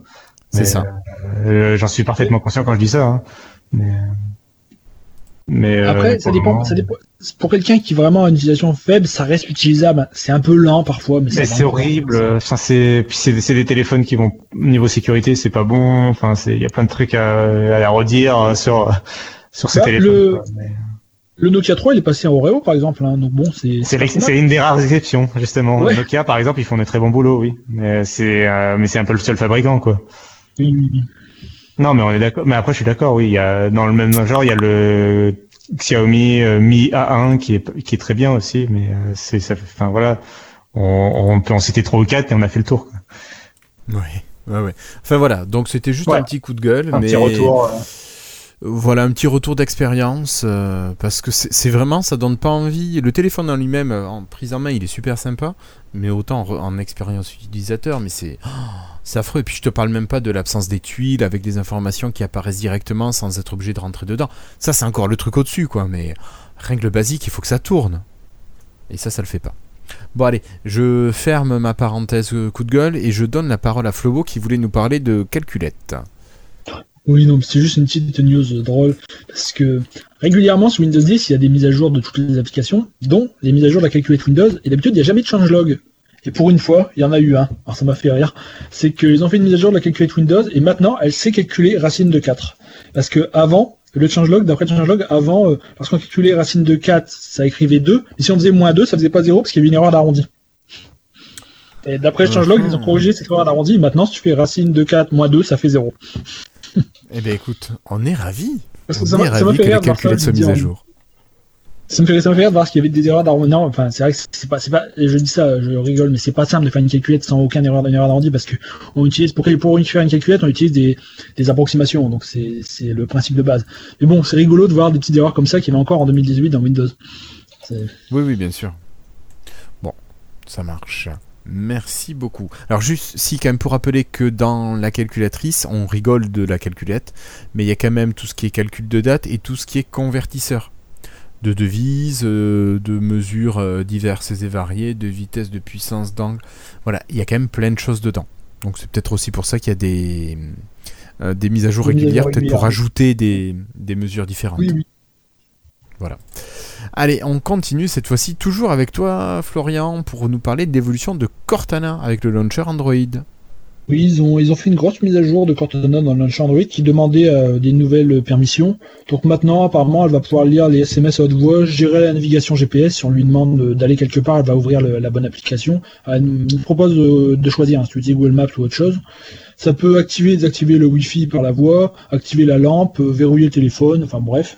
C'est l'avantage d'Android, je crois que le launcher et Cortana ont le droit d'accéder à peu près à tout une fois qu'on leur donne la, la- la permission. Donc euh, Cortana peut faire de plus en plus de choses. D'accord. Et tu t'en sers? Bon, non, franchement, je vais pas, je vais pas demander à Cortana d'allumer la lampe. Hein. Je veux dire, j'appuie sur le bouton moi-même. hein, c'est, j'ai envie de dire. C'est tellement plus simple. Ouais, je sais pas. Enfin, c'est, mais bon, c'est un peu pareil sur PC. Hein. Je sais pas ce que vous en pensez, mais ce genre de fonction. Peut-être pour euh, pour euh, avoir un itinéraire. Parfois, je demande euh, vite fait, euh, euh, amène-moi là. Enfin, tu vois, éventuellement. Parce que je le faisais, je le faisais parfois sur Windows Phone. Euh, ramène-moi, Ah. mets-moi un itinéraire jusqu'à la maison, chose comme ça. Bon, pour le Ouais, reste. euh. Lire les SMS de voix, ça peut être utile aussi, éventuellement. Si, Mais ça- dans certains cas. Les Windows Phone le faisaient déjà depuis longtemps.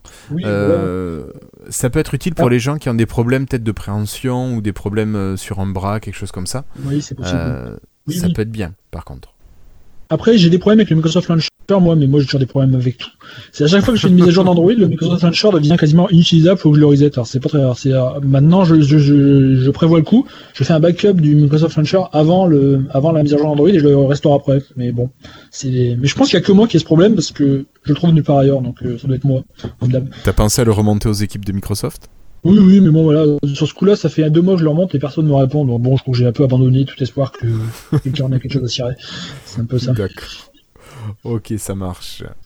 Euh, bon, alors on va continuer, on s'approche de la fin des news, d'ailleurs on s'approche tellement que c'est la dernière.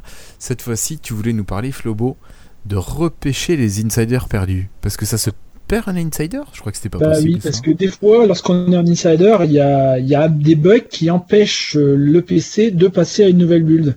Il télécharge Ah. pas la nouvelle version, ou bien il la télécharge et il n'arrive pas à l'installer.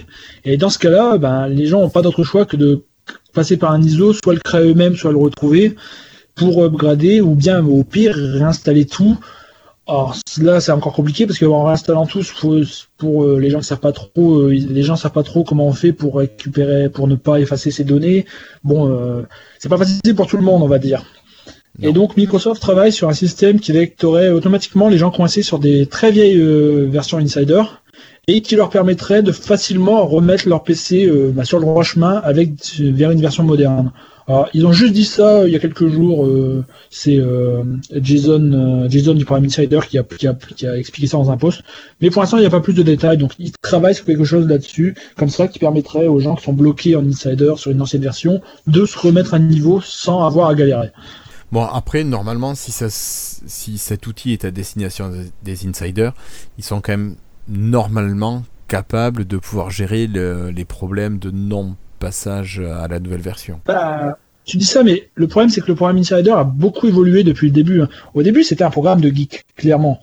Mais maintenant, je veux dire, euh, il y a des messages de Microsoft qui disent euh, Viens tester la nouvelle version de Windows en avance. Et bon, euh, il fait oui, et quelqu'un se retrouve embarqué en- dans le programme Insider un peu sans. je suis pas sûr qu'il réalise vraiment où est-ce qu'il est parti. Que ouais, les gens mais parce réalisent. que que j'ai repassé une machine il n'y a pas longtemps en, en insider, bon sûrement qu'en release preview, mais t'as bien le message attention, la version que vous allez utiliser pour Ah présenter des bon. risques. Ça- oui, mais, mais bon, je sais, euh, le, le clic sur le continue sans lire, euh, c'est un peu le standard euh, pour pas mal de, pour pas mal de choses de nos jours. C'est, je pense qu'il y a beaucoup de monde qui se retrouve en insider sans le vouloir. Je pense. Enfin, sans, sans, pas sans le vouloir, mais sans réaliser que ça peut être emmerdant, il va falloir réinstaller. D'accord. C'est trop facile, je trouve. Enfin, après, moi, c'est mon opinion, mais je trouve que c'est trop facile de, de se retrouver en insider sur Windows. Je pense que ça devrait être un peu plus. euh, Par exemple, j'imagine que l'idéal pour moi serait qu'on ait à au moins télécharger un ISO et upgrader avec un ISO pour se retrouver en insider. Comme ça, tu risquerais pas d'avoir quelqu'un qui euh, se retrouve en insider sans vraiment savoir euh, bah, ce que c'est que le programme insider. Mais bon, de l'autre côté, j'ai l'impression que Microsoft veulent son, ont remplacé une bonne partie des tests par les insiders, donc je comprends qu'ils veulent un maximum de personnes maintenant. Donc c'est. Oui, oui, oui. Et ça- p- oui. Voilà. Après, tu dis ouais, vous êtes un insider, vous avez des problèmes, c'est pas notre faute. Bah oui, c'est ça aussi. Enfin, c'est notre faute, mais euh, responsable, mais pas coupable. Mais d'après risque, oui. Ok, Ah, voilà. bon, allez. Euh, voilà, donc euh, ben, tant mieux pour les insiders qui seraient encore coincés. Et puis sinon, ben, demandez à Flobo, il va vous réparer. Vous inquiétez pas, il est capable de tout maintenant. Allez. Ok, ben écoutez, je pense qu'on a fait le tour des news les plus intéressantes de cette petite quinzaine. Vous voyez autre chose avant que je vous coupe la parole? Non, je pense pas. Non, non. Alors pour information, on a perdu notre ami Florian qui a des problèmes de connexion. Ça coupe, il revient, ça coupe, il revient. Donc euh, il va sûrement revenir euh, d'ici peu. Entre deux problèmes de connexion, voilà. Allez, donc euh, on termine pour ces news et on passe au freetail.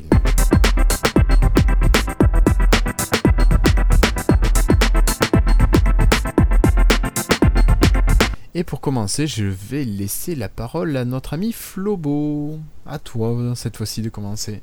Euh, bazar. J'avais prévu de d'écrire ce que j'allais dire pendant que vous parliez, donc c'était, c'était, en fait, c'est mauvais plan ça.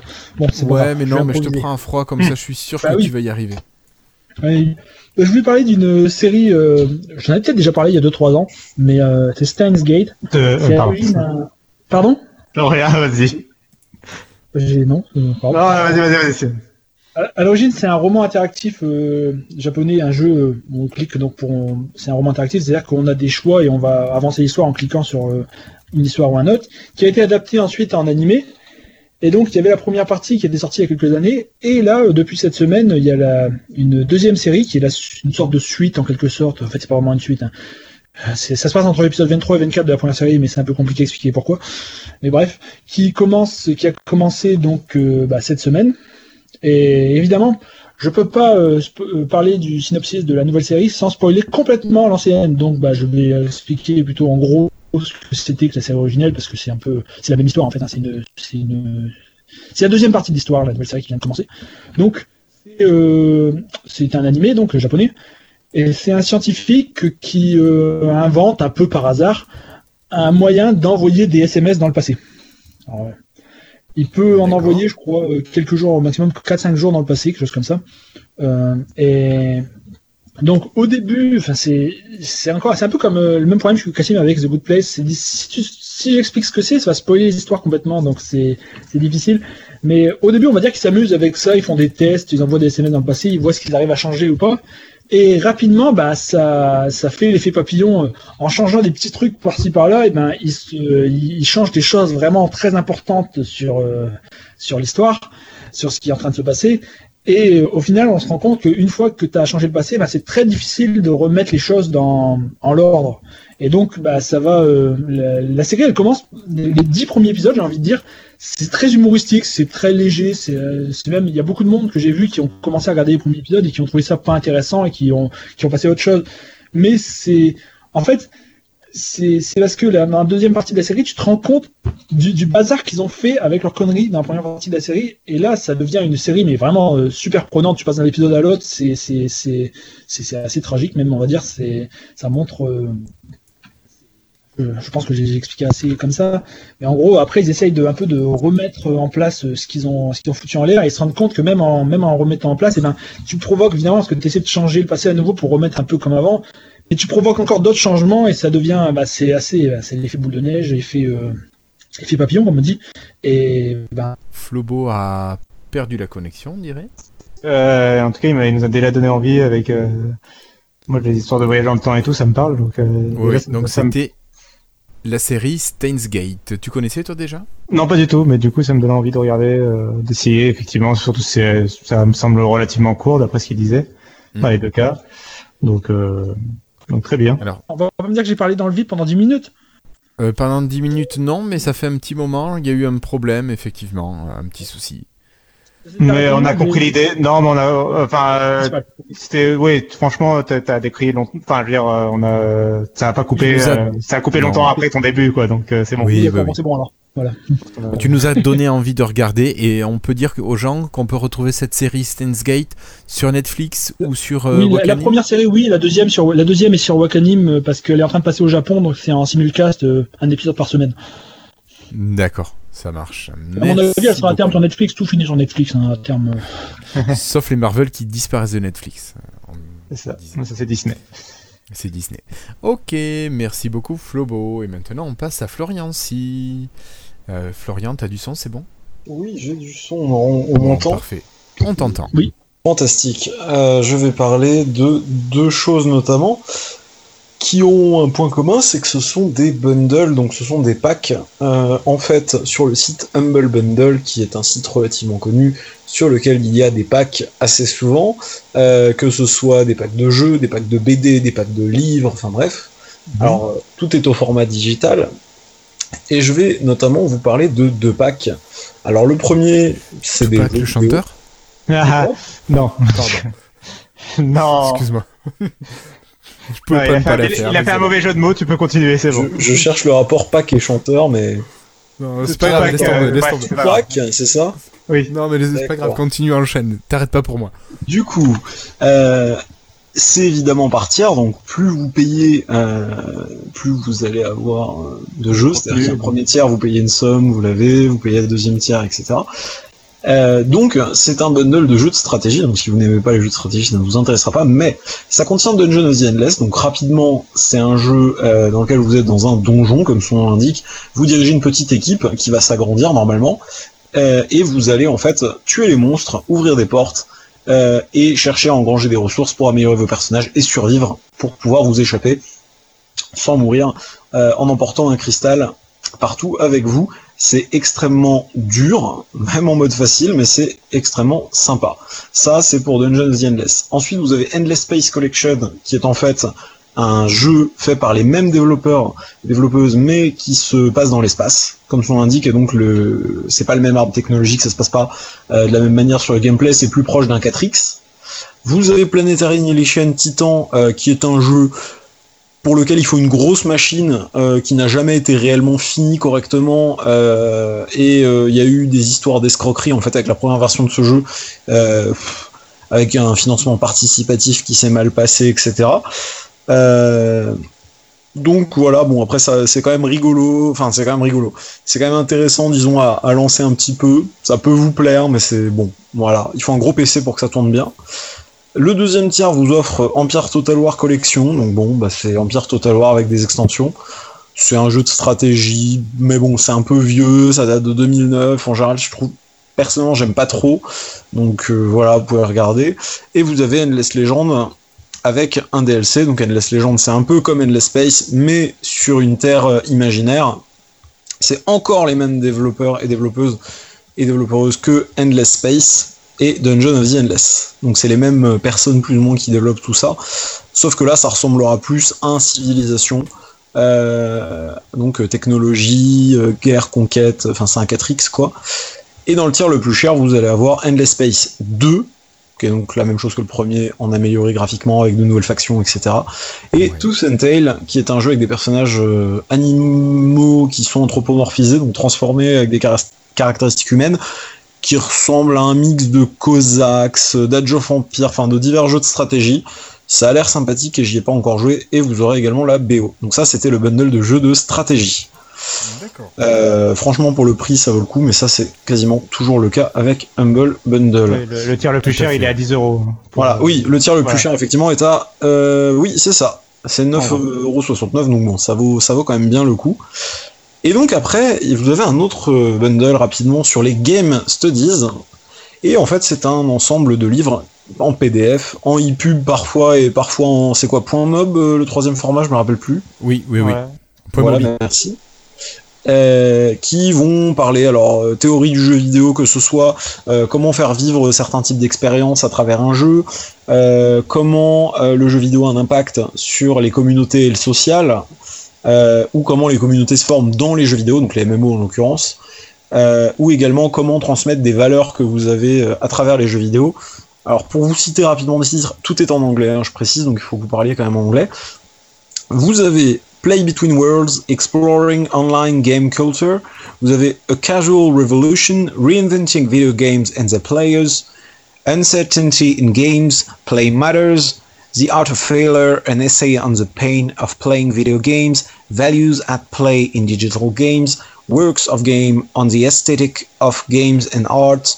Euh, vous allez également avoir, voilà, sur le social, vous avez The Warcraft Civilization, Social Science in a Virtual World, euh, et vous allez en avoir d'autres. hein. Il y en a un dans le tiers le plus cher qui s'appelle How Games Moves Us, Emotion by Design, et la couverture c'est Journey, qui est un jeu qui a fait un petit bonhomme de chemin, qui est assez connu maintenant. Euh, et c'est pas le seul jeu qu'ont fait les personnes qui ont fait ce jeu-là. Euh, donc la couverture me semble assez appropriée. Vous avez un livre sur l'histoire de Nintendo euh, qui s'appelle I Am Error. Si vous connaissez bien Nintendo et que vous avez joué au vieux jeu, vous saurez peut-être pourquoi. Et euh, vous avez un livre sur la révolution de la Wii. Vous avez aussi sur Atari, enfin pas mal de, petites choses. Pareil, le tiers le plus cher coûte 12 euh, euros 11 et vous allez avoir 18 livres en PDF ou 17, je ne sais plus. Euh, ça vaut vraiment le coup, ça a l'air très intéressant. Alors évidemment, hein, les, livres, vous pouvez cliquer dessus, vous avez un petit aperçu en général du, PDF, ce qui vous permet de vous faire une idée un minimum. Mais je pense pouvoir affirmer que ça a l'air assez intéressant. Après, il faut que vous aimiez évidemment le sujet. Et puis il faut, ouais, faut voilà. alors, réussir à lire en anglais. euh, Oui, il faut un minimum, euh, faut être un minimum fluent, enfin, que parler couramment anglais, parce que sinon vous allez. En plus c'est lourd, enfin l'anglais à lire, euh, c'est pas lire quoi. Enfin en plus, enfin, même, vois, moi par exemple j'arrive à regarder des trucs en VO et en anglais. Ouais, à lire, c'est plus difficile. Et lire c'est quand même, oui, ça demande une charge quand même de, faut se concentrer quoi. Ah oui, Euh, oui, un peu plus. bon. Si vous n'avez pas l'habitude, effectivement. Euh, du coup, je sais pas si c'est très rigolo, mais est-ce que parmi les personnes qui sont présentes, il y a quelqu'un qui sait d'où vient le I am error Oui. Zelda Moi, 2, j'ai oublié. Voilà. Zelda 2, c'est le mec de, je crois que ça s'appelait Errol dans la version japonaise et qu'ils l'ont, ils l'ont mal traduit, ils ont écrit Error. Parce que le L et le R, c'est la même chose oui, en- bien sûr. en, en japonais. Oui, C'est ça? oui c'est ça. C'est ça. Hein, euh, le R ça se prononce L en fait. Donc ça Ouais. devait être euh, I am a lol du coup, quelque chose comme ça peut-être. Ouais, c'est ça, c'est ça. Et ça a été traduit mal. Et- Et, euh, et donc oui, c'est, c'est- ça m'a l'air assez intéressant. Ça couvre pas Ouais, mal de choses. C'est super intéressant. Euh, Oui, sachant c'est- que Humble Bundle fait aussi de temps en temps des bundles de logiciels. Alors là, c'est le cas, mais pour plutôt du montage et de la musique. C'est un bundle Oui, aussi très intéressant photo. financièrement. Guillaume pourra peut-être vous. En... T'avais peut-être prévu d'en parler en fait. Euh, non, j'ai pas prévu d'en parler, mais. Mais je te laisserai le faire parce que moi je m'y connais moins. Et Ouais, oui. euh, Humble Bundle fait assez souvent des bundles, alors soit avec RPG Maker, qui est un petit logiciel sans prétention pour créer des jeux, qui a quand même permis de créer To the Moon, donc comme quoi on peut faire des expériences assez intéressantes. Si vous connaissez pas, cherchez, c'est relativement intéressant si vous aimez ce genre de jeu. Euh, et euh, des bundles également avec des, des, des, des, des PDF, des e-books pour apprendre euh, à concevoir des jeux avec l'Unreal Engine ou des euh, pas Unreal Engine pardon Unity euh, et, euh, et plein de petites choses donc il y a, y a- il y a de temps en temps comme ça des bundles de théorie du jeu de donc ça, c'est- Ouais, ça peut être intéressant C'est Bundle, le c'est sympa. Sachant que, enfin, bon, euh, Humble Bundle, le principe, c'est quand même que c'est euh, qu'après l'argent est reversé, bon, à Humble Bundle d'une part, et d'autre part, euh, à des associations caritatives. euh, Tu peux choisir enfin, le- le oui, oui, tu, re- voilà, tu, oui, exactement. Tu- vois là, par exemple, moi j'ai pris le bundle software dont parlait euh, Flor- euh, Florian et j'ai choisi de mettre à 33% chacun. Voilà. Tu vois, comme ça, tout le monde avait pareil. Euh, tu veux que je parle rapidement le- du bundle soft ou pas? Euh, oui, je vais juste préciser sur le bundle des Game Studies et sur le bundle stratégie, euh, j'ai l'impression que les organisations auxquelles vous donnez sont euh, fixes. Vous ne pouvez pas cette fois-ci donner à votre organisation préférée. Le Game Studies, vous allez donner à un, organisme, enfin une organisation qui s'appelle World Reader, qui est donc une association a priori caritative qui offre des livres au format digital à des enfants défavorisés et leurs familles. Ça me semble plutôt bien. Et euh, vous en avez une autre pour stratégie qui est cette fois-ci quelque chose en rapport avec des euh, mammifères marins de mémoire. Voilà, j'ai pas cherché plus sur celle-là, mais, mais vas-y du coup. Ok, bah alors juste pour vous parler rapidement de la, la version software d'Humble Bundle, là, euh, ce mois-ci c'est plutôt tourné autour du montage audio, vidéo, photo. Euh, vous avez pas mal de logiciels de la société Magix, alors soit qui sont de Magix depuis le début, soit qui ont été rachetés par Magix. Euh, vous avez Music Maker 80, bon, pour faire du montage audio. Euh, après, des fois, c'est juste des, des packs qui viennent s'inclure dans d'autres logiciels. Vous avez Photo Manager Deluxe, Blockbuster, ça c'est pour du son. Vous avez pas mal de, de trucs différents, par exemple Photo Story Deluxe. Donc j'imagine que c'est pour faire des stories à partir de photos, mais je l'ai pas encore essayé. Oui, ça a Ce l'air que je voulais ça. hein. surtout, c'était dans le haut palier, c'est euh, Vegas Pro Edit, donc le logiciel de montage vidéo, qui est pas un logiciel pro pro, mais qui quand même. euh, Il y a un logiciel qui coûte 400 euros, normalement. Ouais, alors, Euh, je j'ai regardé, non, de sur, sur Amazon, il est à 200. Ok, Ah bon? bon, sur, sur le Sur site, Amazon, il, il est à met 200. 400 dollars. Oui, Euh, bah c'est comme euh, vente privée, oui, showroom privé. euh, voilà. Non, bien sûr. Enfin, déjà, ça fait un truc euh, sympa. Ouais, même 200 dollars. Oui. C'est ça, 200 euros. 200 euros sur Amazon France. Euh, pour le- la même version. Donc ça par contre c'est un outil de montage. Alors je vais pas dire que c'est au niveau de Adobe Premiere, hein, mais c'est tout à fait ce type de logiciel. Et là par contre vous avez votre licence quoi. C'est bon, vous l'avez, vous avez la version euh, 14, elle est à vous, euh, vous pouvez la garder ad vitam aeternam, ça c'est cool. Euh, vous avez ensuite euh, Magix Vintage Effect Suite. Alors ça je sais pas trop ce que c'est encore. Est-ce que c'est des plugins qui vont se rajouter à un autre truc? Euh, Ceux qui font du web design, vous avez Xara Web Designer Premium. Bon, le logiciel est donné à 100 euros, à 100 dollars. Je vais aller, on va dire 60 euros sûrement. Et Ça, enfin, euh, euh, un logiciel Magix Video Sound Cleaning Lab pour nettoyer vos fichiers son. Euh, ben, on le fera pas pour euh, parce que ça risque de demander du temps en plus. Et puis c'est peut-être pas l'occasion. Mais voilà. Euh, et là, le palier le plus haut est à 16,15€. Donc pour, euh, pour 16,15€, vous avez, alors ils vous disent que vous en avez pour, euh, je sais plus, euh, 600 ou 800 euros, dollars de, de logiciel. Effectivement, alors je sais pas comment ils font pour avoir ces offres, c'est quand même assez impressionnant. Parce qu'a priori tout est légal. Il n'y a pas Oui, de. c'est totalement légal. du camion. Non, c'est pas du marché gris. Euh, bah, je pense que, enfin, Humble Bundle euh, marche pas mal avec des entreprises de charité, tout ça, donc je pense que ça, que ça a joué en fait. Euh, au début, ils faisaient des, des bundles des fois un peu moins intéressants, puis ils ont réussi à avoir des partenariats. Après Humble Bundle, je crois que ça avait été décrié un petit peu il y a quelques années quand même par certains éditeurs éditrices de jeux vidéo. Parce que justement tu peux répartir l'argent et dire bah voilà moi je donne tout à Humble Bundle ou je donne et je donne rien au, au dev ou, ou inversement ou, ou autre mais euh, non c'est légal du coup. Et euh, et il y a pas mal de, de, de, de- comment on appelle ça? De oui bah d'associations hein, et c'est vraiment il y a beaucoup d'associations. Euh, sachant qu'en temps normal quand vous faites des achats vous pouvez choisir une association précise à laquelle vous les donnez. Il y en a des centaines. Il y a des associations pour euh, aider les enfants à l'hôpital, il y a des associations pour les animaux en danger, il y a des Oui, associations pour oui. plein de choses. Euh, donc, non, d'un point, d'un point de vue customer, je trouve que c'est bien. Euh, après, c'est Je pense vrai que, que bah oui, je, je pense qu'ils font des partenariats. Je pense que les développeurs en fait euh, sont bien conscients que c'est pas là où ils vont faire 90% de leur vente. Enfin, quand t'es développeur, je parle par exemple quand t'es développeur de Ma- ton truc Magix, euh, enfin quand t'es Oui. Vega, par exemple de Vegas Pro, euh, Vegas Pro, je pense pas qu'ils vont ils fassent leur vente de l'année. Ils les font pas sur Bumble Bundle, je pense. Donc, non, euh, puis c'est pas la dernière version non plus. Voilà, donc le fait qu'il y en ait, v- Mais- qu'il y ait quoi, 20, 100, euh, même 1000 clés euh, qui partent comme ça à, à 20 dollars, c'est des clés que de toute façon ils n'auront pas forcément vendues. euh, les gens qui Oui. veulent le logiciel, ils l'ont déjà acheté de toute façon. Oui, Euh, c'est ça. donc euh, c'est pareil. En général, les jeux vidéo, c'est pas des jeux super récents. euh, c'est rare qu'ils soient vraiment très récents. c'est- le dernier. Pas de triple A euh, par contre. Hmm? T'as pas de jeu triple A par exemple. non, euh, si, il peut y en avoir, mais ils sont, mais ils sont vieux. Ils sont, ils sont dans l'abonnement euh, euh, Humble Plutôt. Monthly maintenant. Plutôt, oui, ça a été décalé, effectivement, par exemple en février 2018, si tu payais, et c'est 10-12 dollars par mois, t'avais Life is Strange, Tacoma, alors Life is Strange, bon, Moi, j'ai eu. Civilization 6 comme ça, par exemple. Tacoma, t'avais Civilization 6 qui est le plus gros, All Boy qui est pas si vieux que ça et qui avait bien marché en indé. Euh, après, c'est sûr que euh, On est en train de faire super long sur Humble. non, mais à- à force concrètement, tu finis par. euh, moi, souvent, quand j'achète un bundle, en fait, il y a des clés que j'ai en double, en triple, euh, que je redonne derrière, ou que je vends, ou que je fais gagner, enfin, ou que j'offre en cadeau pour raison X ou Y, mais tu, tu finis par avoir des clés en trop. Euh, et c'est vrai qu'on voit quand même que de moins en moins sur Humble Bundle, t'as euh, les clés en DRM free. Euh, ça, c'est plus sur GOG, du coup, que ça reste en DRM free. Bon, après. Ouais. euh, après voilà, euh, t'as quand même euh, dans celui-là, t'as quand même Endless, Legend- Endless Space 2 qui est quand même relativement récent. Il a moins de 3 ans de mémoire. Euh, et c'est quand même un jeu avec un bon budget. hein. Enfin, c'est pas un petit, c'est Amplitude, donc qui fait aussi Universa- Europa Universalis, donc c'est un gros, un gros truc avec plein de DLC et ça peut coûter je sais pas combien. Bon, enfin, Ouais. si on veut conclure sur Humble Bundle, allez-y. Humble Bundle, Ouais, vous tapez ça dans votre moteur de recherche préféré. Vous y allez tous les mois parce que tous les mois ça change.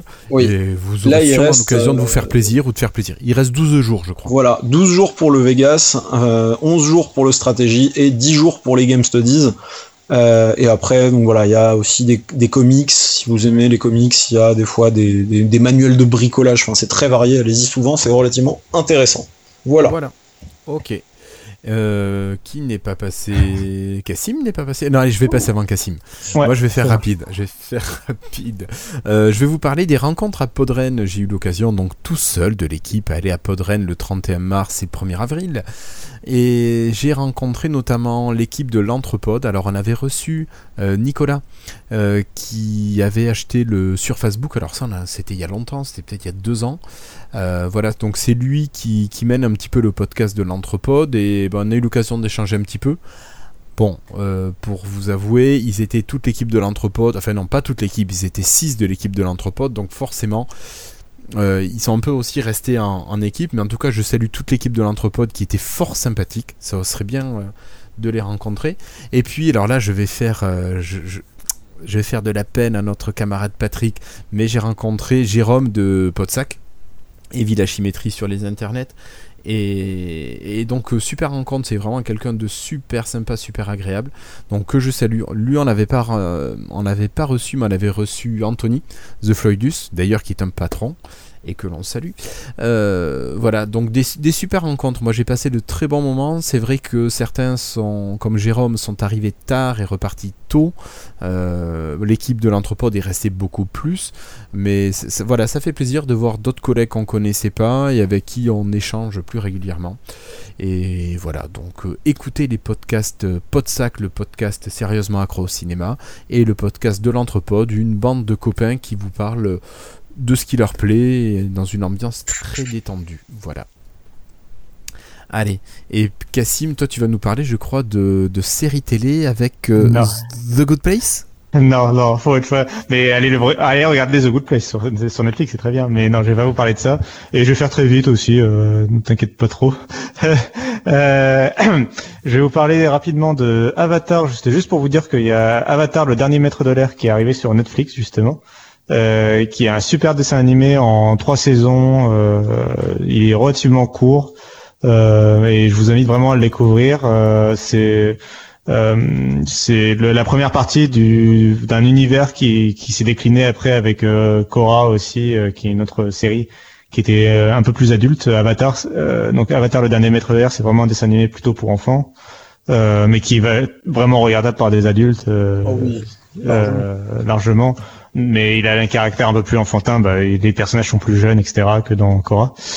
euh, qui viendra après et donc euh, enfin je vous conseille vraiment vivement cette série c'est vraiment un des meilleurs dessins animés qui est sorti euh, au cours des dernières années Euh, bon maintenant il, il, il date quand même de 2008 maintenant mais euh, mais vraiment c'est un des meilleurs dessins animés qu'il y a eu euh, ces dernières années Euh, enfin c'est c'est un pour moi c'est un must-have euh, euh, à, à regarder quoi euh, donc je vous le conseille vivement d'autant que maintenant il est sur Netflix en intégralité euh, et donc euh, et sinon je voulais men- mentionner le fait qu'il y a eu l'annonce de euh, la, du remake de Spyro euh, le dragon euh, qui est un de mes premiers jeux de plateforme euh, quand j'étais petit sur PlayStation 1 euh, qui était un super jeu que j'a- que j'adorais sur PlayStation 1 qui, est, qui était développé par Insomniac euh, qui, à qui on doit aussi euh, euh, que ah Ratchet Clank je vais y arriver.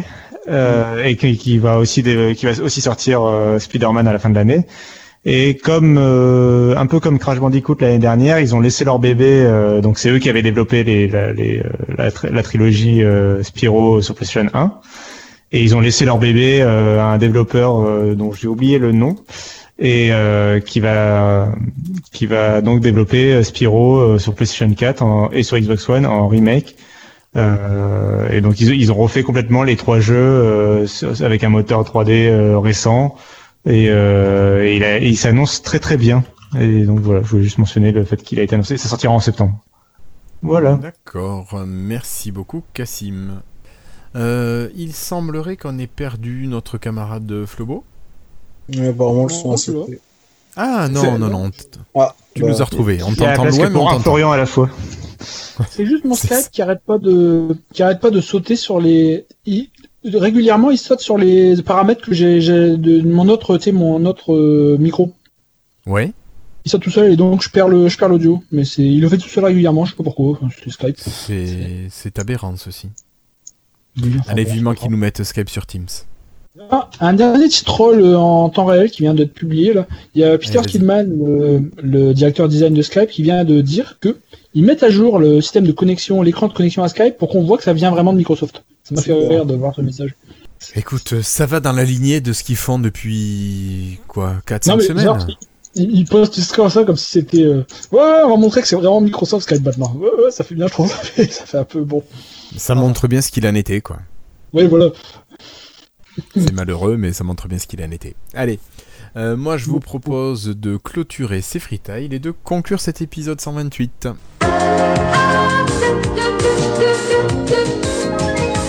Allez, c'était un épisode de mi-avril. On se retrouvera normalement d'ici 15 jours pour euh, l'épisode 129, normalement le jeudi soir aussi. Et puis, bah, écoutez, laissez-nous des commentaires si vous nous avez écoutés. Dites-nous si on vous a dit des bêtises ou si on vous a passionné. Euh, voilà, bah, à votre écoute. Euh, Cassim, euh, Florian, Florian, un petit mot euh, avant de se quitter. Bonne nuit. Je vais vous Bah. Une bonne nuit, une bonne soirée, et euh, je vais pas parler politique ici, donc euh, Euh, voilà. moi, j'aimerais dire que bah, je voulais vous dire qu'il faut être sage pour le prochain épisode, vu que je serai pas là, du coup. et, euh, et voilà, je vous retrouve dans un mois, moi, du coup. Donc, euh, c'est bien, voilà. Encore une fois, le prochain épisode, il sera plus court. Euh, Oh. Ouais, voilà. je serai pas là pour être bavard. D'accord. Bon, bah écoute, on fera une, une minute de silence en passant. Oh non, eh oh, ouais, c'est bon, oui. Une minute de silence pour euh, la mort de mon, euh, de ma ruralité. Enfin, de, De ta non-capitalité. oui. Oui, pour euh, ceux qui ne le savent pas, Cassim quitte Toulouse pour la capitale. Avec Eh oui. euh, tristesse. son grand plaisir. Pour son grand plaisir, c'est ça. Ça se sent. Allez. Ouais. Bon, mais en tout cas, merci à vous trois d'avoir été là ce soir, de m'avoir accompagné. Je vous remercie. Merci à tous les auditeurs qui nous écoutent en journée ou le soir ou le matin dans les transports en commun. Bonne journée, bonne nuit à toutes et à tous. Portez-vous bien et à très bientôt pour l'épisode 129. Salut tout le monde. Ciao. Salut les gens. Ciao. Salut.